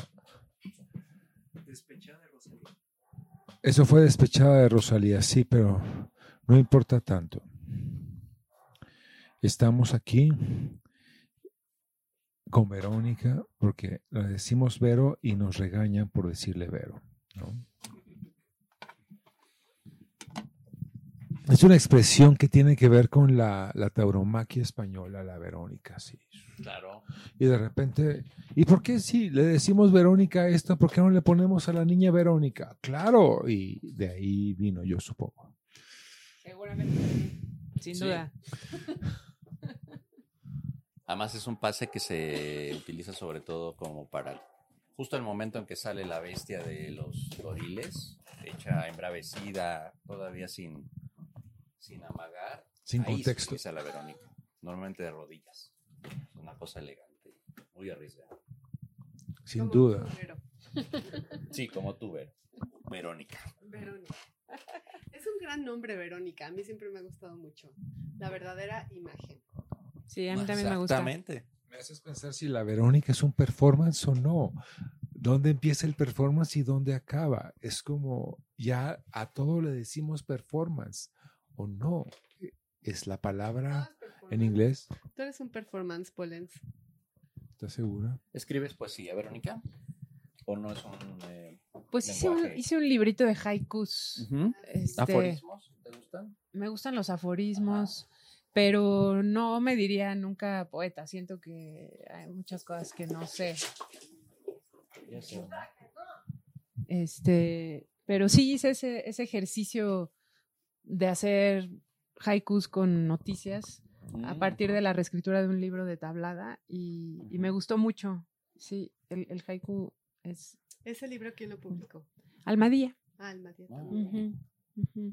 Ese no lo he leído. Ese lo quiero. sí. Ese lo queremos. Lo queremos. Hay que pedir. Se llama Otro Día. ¿Otro día? Otro día quiero, poemas sí. sintéticos. Porque es una reescritura de uno de tablada que se llama Un día poemas sintéticos. Inconseguible. Solo está en la facultad, de, en el Instituto de Investigaciones Filológicas de la UNAM. No, hicieron una edición facsimilar y se consigue en la, en la librería del... ¿Cómo se llama esta librería? Ah, estoy muy mal hoy con los nombres. Este, mm, la librería como gubernamental. La de la. Educal, Ah, Educal. ¿Hay Ahí, alguno digital? Huyen los nombres. eh, me ¿Te pa- interesa el formato digital? Ah, ya, ya te ¿Libro entendí, digital? ya te entendí. Sí, sí me interesa, pero no he encontrado cómo abordarlo. Em, hay por ahí versiones EPUB, que eso no es, no, no me interesa tanto. Ah, Es- aburridísimo. me gustaría deshacerlas las que hay, pero pues sí. Sí, sí, sí. Eh, lo único que he ¿por hecho qué? es una ¿Por qué te web, una web que como que tiene oráculos, este, que es Ah. una pieza que se presentó justo con la compañía Ujú. y no, no podría decir que es un libro, eh, pero esa es la, una exploración que hice. eh, ¿Y es un display? en ¿Es un línea. iPad o cómo se presenta eso? es una página web Es una y página tú te web, metes ok. a la página web. Lo hice de hecho con Canex Zapata y con Carlos Bergen. Y lo que hizo Carlos Bergen fue volver a, mm, a programar la máquina estética de Felgueres. Ujú. Y Ah, sí, Canek muy me hizo un bot de texto y yo hice como los contenidos. Y entonces te sale como una. El programó este, el bot. él programó el bot y Carlos la, la máquina estética de, de Felgueres. Y eso, pues como que hay unos oráculos ahí para el futuro. Esa web es, estética. Me encanta el nombre porque es muy preciso. sí, muy ¿no? de Felgueres, Ujú, sí. Este se llama la máquina distópica.xyz. Distópica, ayer estábamos como muy distópicos. Sí, distópico Todos siempre. Siempre parece. Siempre ¿Y tienes parece. cuenta de Twitter, pero aplicado como a tu, a tu trabajo? No, no, ¿No? la ¿No te tengo interesa para ver, no. Twitter, por ejemplo? ¿No te- No he, así literariamente, digamos, no, no lo he explorado. Más bien pongo cosas que me interesan o Ya, ya. cosas que voy a hacer. Este, sí. Como todo usuario normal. Sí, digamos. sí, sí, Ujú. usuaria normal. Sí. ¿Qué vas a hacer ahora? Pues ahora quiero retomar un texto que dejé a medias, este, que ya llevo un rato trabajándolo y tratando de como, pues sí, terminarlo eventualmente, que tiene que ver con este cómo escribir como una lombriz. Ah, me encanta. Algo así. O sea, lombrices se escriben. Pues bueno, hay un, hay un pienso que libro sí. bien O sea, bonito de... podríamos pensar En la en la, tierra. escrituración que dejan las lombrices. Sí. pero Ellas saben que lo están Ah. dejando ¿O es parte Es muy buena de su- pregunta, Polens. Ahora sí te pusiste muy... No, es que me recuerda esta pieza, no sé si la conozco, es de Xu Bing, este artista chino, que a- abre un- eh, es un libro gigante que tiene algo que le gusta a las moreras, se avienta las moreras y entonces las comen y empiezan a dibujar, a escribir, y luego se encapullan. Es muy bonita pieza. Conozco otras de él, pero esa no la voy a Es muy buscar. Muchas gracias por la referencia. Sí. Ajá. ¿No te acuerdas cómo se llamaba? No. No. Es que- sí. Ay, Bueno, pero ahí en la página Lo de Shubing bus- está todo. Ah, ok. Lo busco todo. ahí. Me Ok, encanta, ok, ok. Me encanta Shubing. Sí, es el que hizo el libro de emojis, ¿no? Sí, Ajá, exactamente. es- el libro sí, a mí también de me gusta mucho. emoticones, Sí, sí, sí, muy Sí. es este, una no- hizo varias novelas, dos o tres de, Sí, sí, de sí. paréntesis, dos puntos, eh, así estoy feliz. Luego, ah, no, de emojis, era de emojis, sí, que va al trabajo. Sí, sí lo al pero esa pieza no la voy a buscar. Ah, es genial. Porque creo que sí me puede. Era hijo de bibliotecaria él. Ah, mira. Pasó su infancia en la biblioteca y de ahí explotó su obra. Pero ¿y cómo escriben las lombrices? ¿Cómo escribir? Bueno, todo empezó ahí con una invitación durante la pandemia a dar una conferencia en, en Chile desde la distancia, que se volvían ya las distancias una cosa muy extraña. Em, y empecé a trabajar la idea de, una idea que, o sea, bueno, la conferencia esa se llama Escrituras del Compostaje y todo tiene que ver como con la relación entre escribir y hacer composta. Pero bueno, a- eso ya tiene como dos años o un poquito más, no sé. Y poco a poco eh, escribiendo este texto, que es, eh, en principio es, fue un texto que salió de esa conferencia y ahora ha estado creciendo y cambiando un poquito y tal, se convirtió en tratar de pensar en cómo escriben las lombrices, porque bueno, pues a veces en mi composta aparecen solas las lombrices, Sí, bueno, no claro. solas, pero aparecen lombrices. Ahora ya tengo lombrices este, con intención, digamos, pero antes aparecían ahí este, en el proceso de repente y era, ¿de dónde salen? la curiosidad. Sí. sí, sí, y eso pues como que me interesan las lombrices en este momento. sí. Ay, qué bonito. Me encanta, porque además to- lo que, lo que la- hace rato que te preguntaba por, por Amparo Dávila, tu obra siempre tiene una línea muy clara desde lo político, sutilmente o no, no necesariamente la compañía no es sutil, pero sí tiene una postura y un compromiso muy claro, ¿no? O sea, escribir desde la lombriz no es una ocurrencia, tiene que ver con... Una Sí, con lecturas también, estar. ¿no? Como que me atraviesan las lecturas que voy haciendo y me hacen pensar cosas y me llevan a algo. Y, Qué bonito. sí. Mm. Sí, me acuerdo, hace poquito hubo aquí un taller con Isabel Zapata que era pensar los animales. sí, sí, sí, lo Sí. vi, lo vi. Precioso. Sí. Y claro, ella, Yo yo, pienso tomo. que soy un elefante. Bien. Eh, buena elección. Tú eres un rinoceronte. No, Selva piensa que sois tres carnívoros ahí. ¿Verdad? Me dijiste justo la otra vez eso. Está, eh, Tres hablamos animales de carnívoros. Ella la cree que es tigre, ¿verdad? Es No, ti- no, no, no, no. primero es. Soy tigre, eh, nací, nací tigre. Perdóname, sí, Poles, de eh, que soy, es- soy, ¿eh? Bueno, yo soy serpiente, de hecho. ¿Y tú, Selva, en tus signos zodiacal chino? No lo sé, No, Verónica. no lo sé, fíjate. ¿Qué, Sí qué fecha naciste? tienes? ¿Qué año? Año 1981. Ay, eres muy joven, Verónica Gerber. Sumamente. Y signo normal, digamos. del de nacimiento. Sí, sí. Es ¿Cuándo Escorpio. naciste? Escorpio. Escorpio. Ay, Súper felicidades, lindo. Ya pronto, ya pronto. ¿Tu cumpleaños ¿Qué día es tu cumpleaños, Verónica No, no lo voy a decir. No, ¿por queremos qué? No, a no, la no quiero, no, no, no. No, no, no. No se va a decir, no, se va a decir. cumpleaños entonces, ahí es evidente. No, no, no, no, no. Pasa al otro lado de la mesa, por favor. No, vente para acá. No, pero sí me compro pastel y todo. Ah, Lo que no me gusta es, pues no sé, creo que es algo Está muy bien, está interior, ¿no? muy Sí. ¿Qué año será 81 de animal? No tengo, no lo sé. No me acuerdo si era gallo. Es que jugamos el gallo. otro día. No me acuerdo si era Ah, gallo. 81, mi hija es gallo, que nació en el 2005. Entonces, si sumas, si le restas 12, 2005 menos 12, 93, ¿no? menos 12. Ajá, 81 eres gallo. Soy gallo, ¿verdad? Sí, ¿Ves? eres gallo. Se nota, Como se mi hija nota. Greta. Se nota. 69 era gallo, sí. ¿Tú también eres gallo, No, yo soy serpiente. 69 es gallos. Ah, ah, o sea, Recuerden el pasado programa. sí, De gallo. ella, ella, la- Gallística, ella la gallística. La semana pasada. Y así son siempre, dice- así. Hoy, está- hoy tuve que atarlo porque se estaba descontrolando. Pole, Pole se está descontrolando. Ay, Pole. Yo estoy aquí todo. Ya hasta le quitaron el, el micrófono a Ricardo. caray. micrófono. yo No tengo. No, lo turnamos. Ya Ah, bueno. Nos lo turnamos. Pero es- estábamos jugando Elige tres animales. A ver, vamos a jugar Elige tres animales, ¿va? Elige tres animales. Va. Elefante. Ya no me acuerdo de cuál jirafa. No se les olvide. Muy africano todo. Pero se pueden también muy- insectos y Ajá. Sí, todo tipo todo, de. cualquier ser Ok, vivo. ok. Ok, ok, ok. Que yo, mis animales siempre son los mismos. Sí, dilos, dilos, los de siempre. So- es zorro. Zorro, Tigre tigre, y lobo. y lobo. O sea, Cosa- zorro y lobo ya sé que parecen lo mismo, pero no son igual. No. ¿Cuáles son los tuyos? Yo, Yo gato, sin duda. Gato. Este. Lombriz ¿En serio? Y tardígrado. Oye, yo ¡Ay, escogí el tercero igual. No, Mira. mira, mira. Tardígrado, Dios Se me mío. hace que esa fue una clase en la Esmeralda. Ahí ¿eh? está. No, no fue clase. Ay, no saben ese tipo de cosas.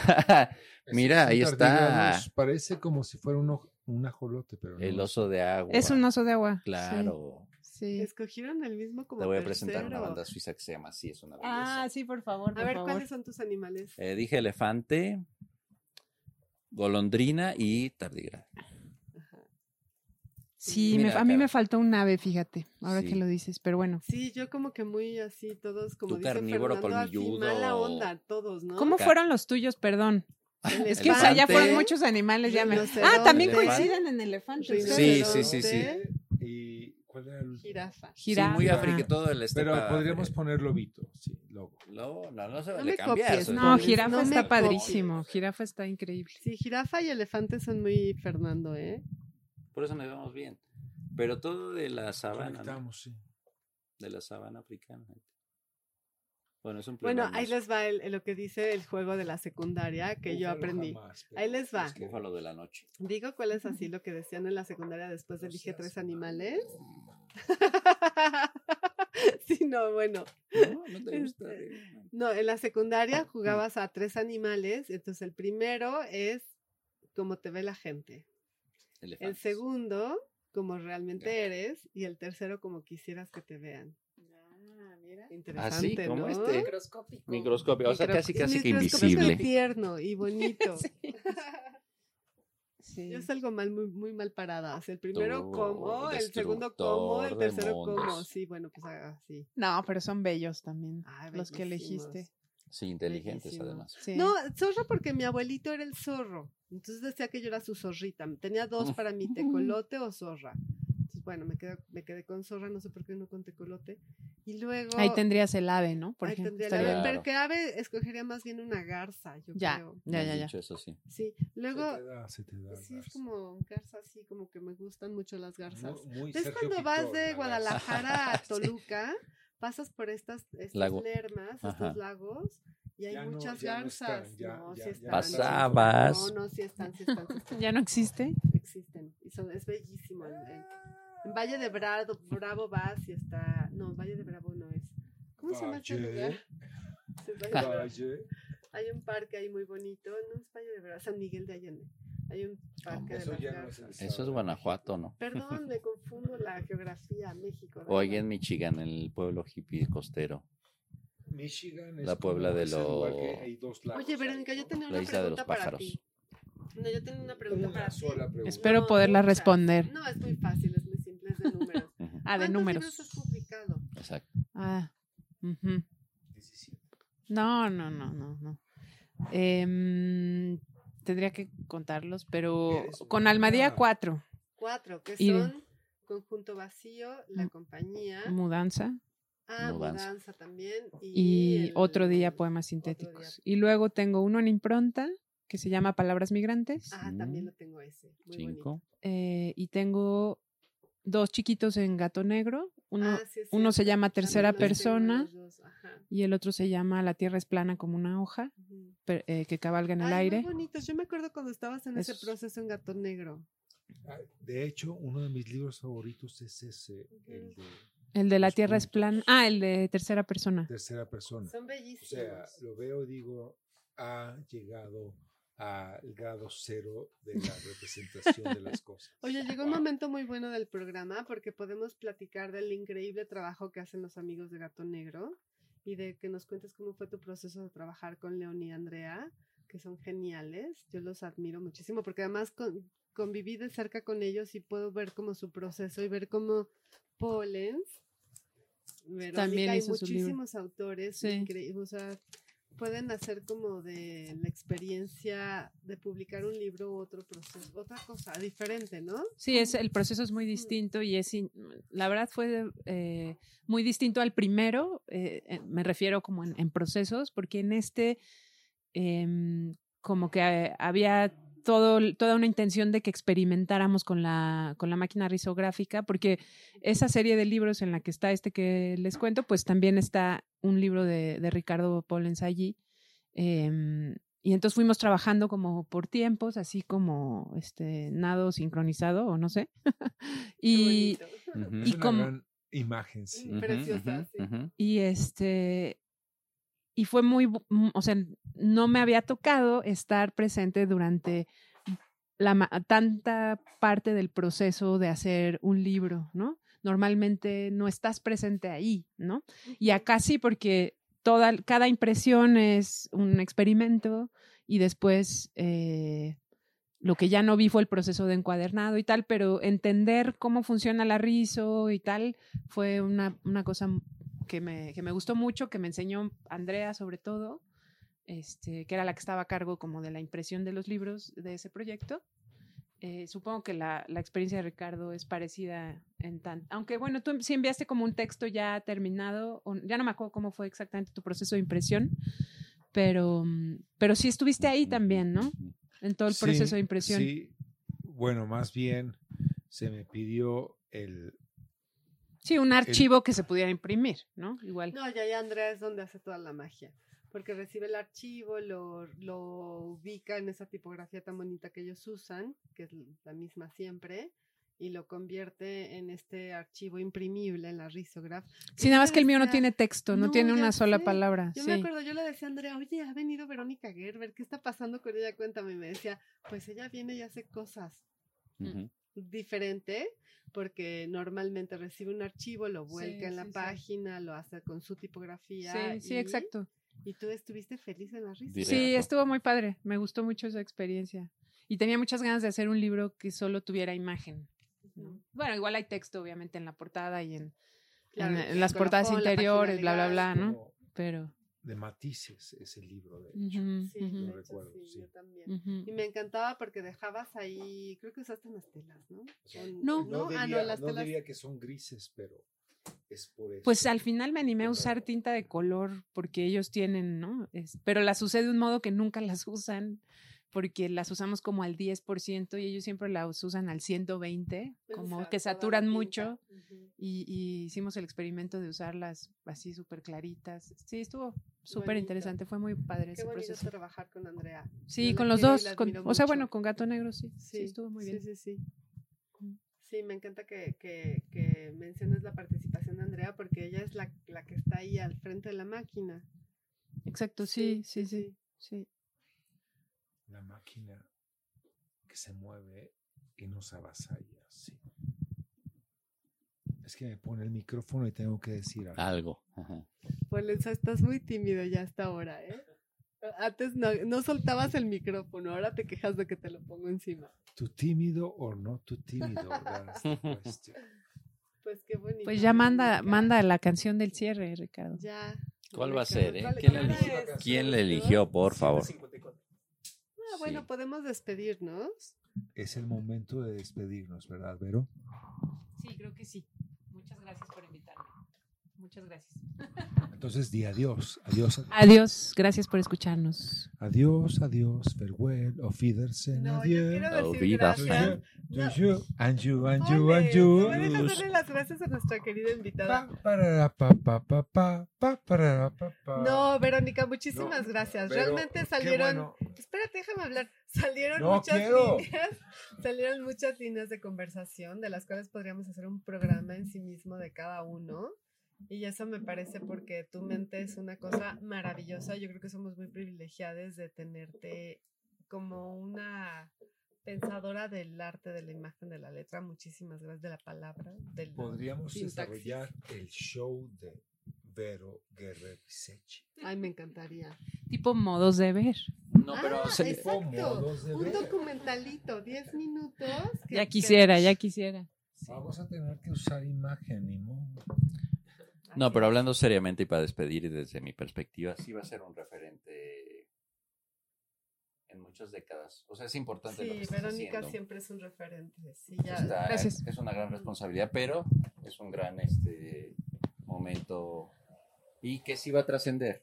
O sea, como productor de arte, como alumno de arte, como compañero, sí. te lo digo en serio. O sea, lo que tú estás haciendo está generando algo que no vamos a ver quizá nosotros, pero sí va a repercutir. Sí hay humanes es que en el existe. futuro, ¿eh? pero, Sí, pero, pero gracias. estamos especulemos y yo creo que A lo sí. mejor sí. sí. No, Gracias. No, ¿eh? es responsabilidad Gracias, Fernando. suya, es responsabilidad de los que vienen quién? después. Eso no es problema de Vero. Que Vero haga lo que quiera y está bien. Ah, Oye, pero muchísimas gracias, Tondar el- Fernando Carabajal. tondar el bárbaro. hoy en yo el quiero programa. Pues Fernando, siempre- me Ya invitan y háganlo, yo, ya háganlo parte, ya. yo ni digo, yo no digo nunca que no, así que es un placer además coincidir no, con alguien. que con aprecio y conozco. Carabajal, pero, Lo tendremos, lo tendremos siempre. Pero también está muy bueno que estés aquí en las acotaciones. Muchas gracias, Fernando. Sí, soy como, Qué bueno que estés aquí con nosotros. gracias. Verónica, No, Verónica, gracias, gracias. a ustedes. gracias por haber estado con nosotros. Gracias a Vale 1, a Vale 5 por atendernos tan bonito, llenarnos de mezcal. La próxima no le den tanto a Poles, por favor. Gracias, Emanuel, por hacer nuestros flyers y llevar nuestro en vivo. Y a nuestro adorado productor, Alejandro. ¿Cómo te pides, Alejandro? Jiménez. Iba a decir Alejandro Jiménez y dije, la voy a regar, no lo hubiera regado. Muchas gracias. Pues nos vemos el próximo miércoles. ¿Quién viene el próximo miércoles, Polen? Tu not to brie, that is the question.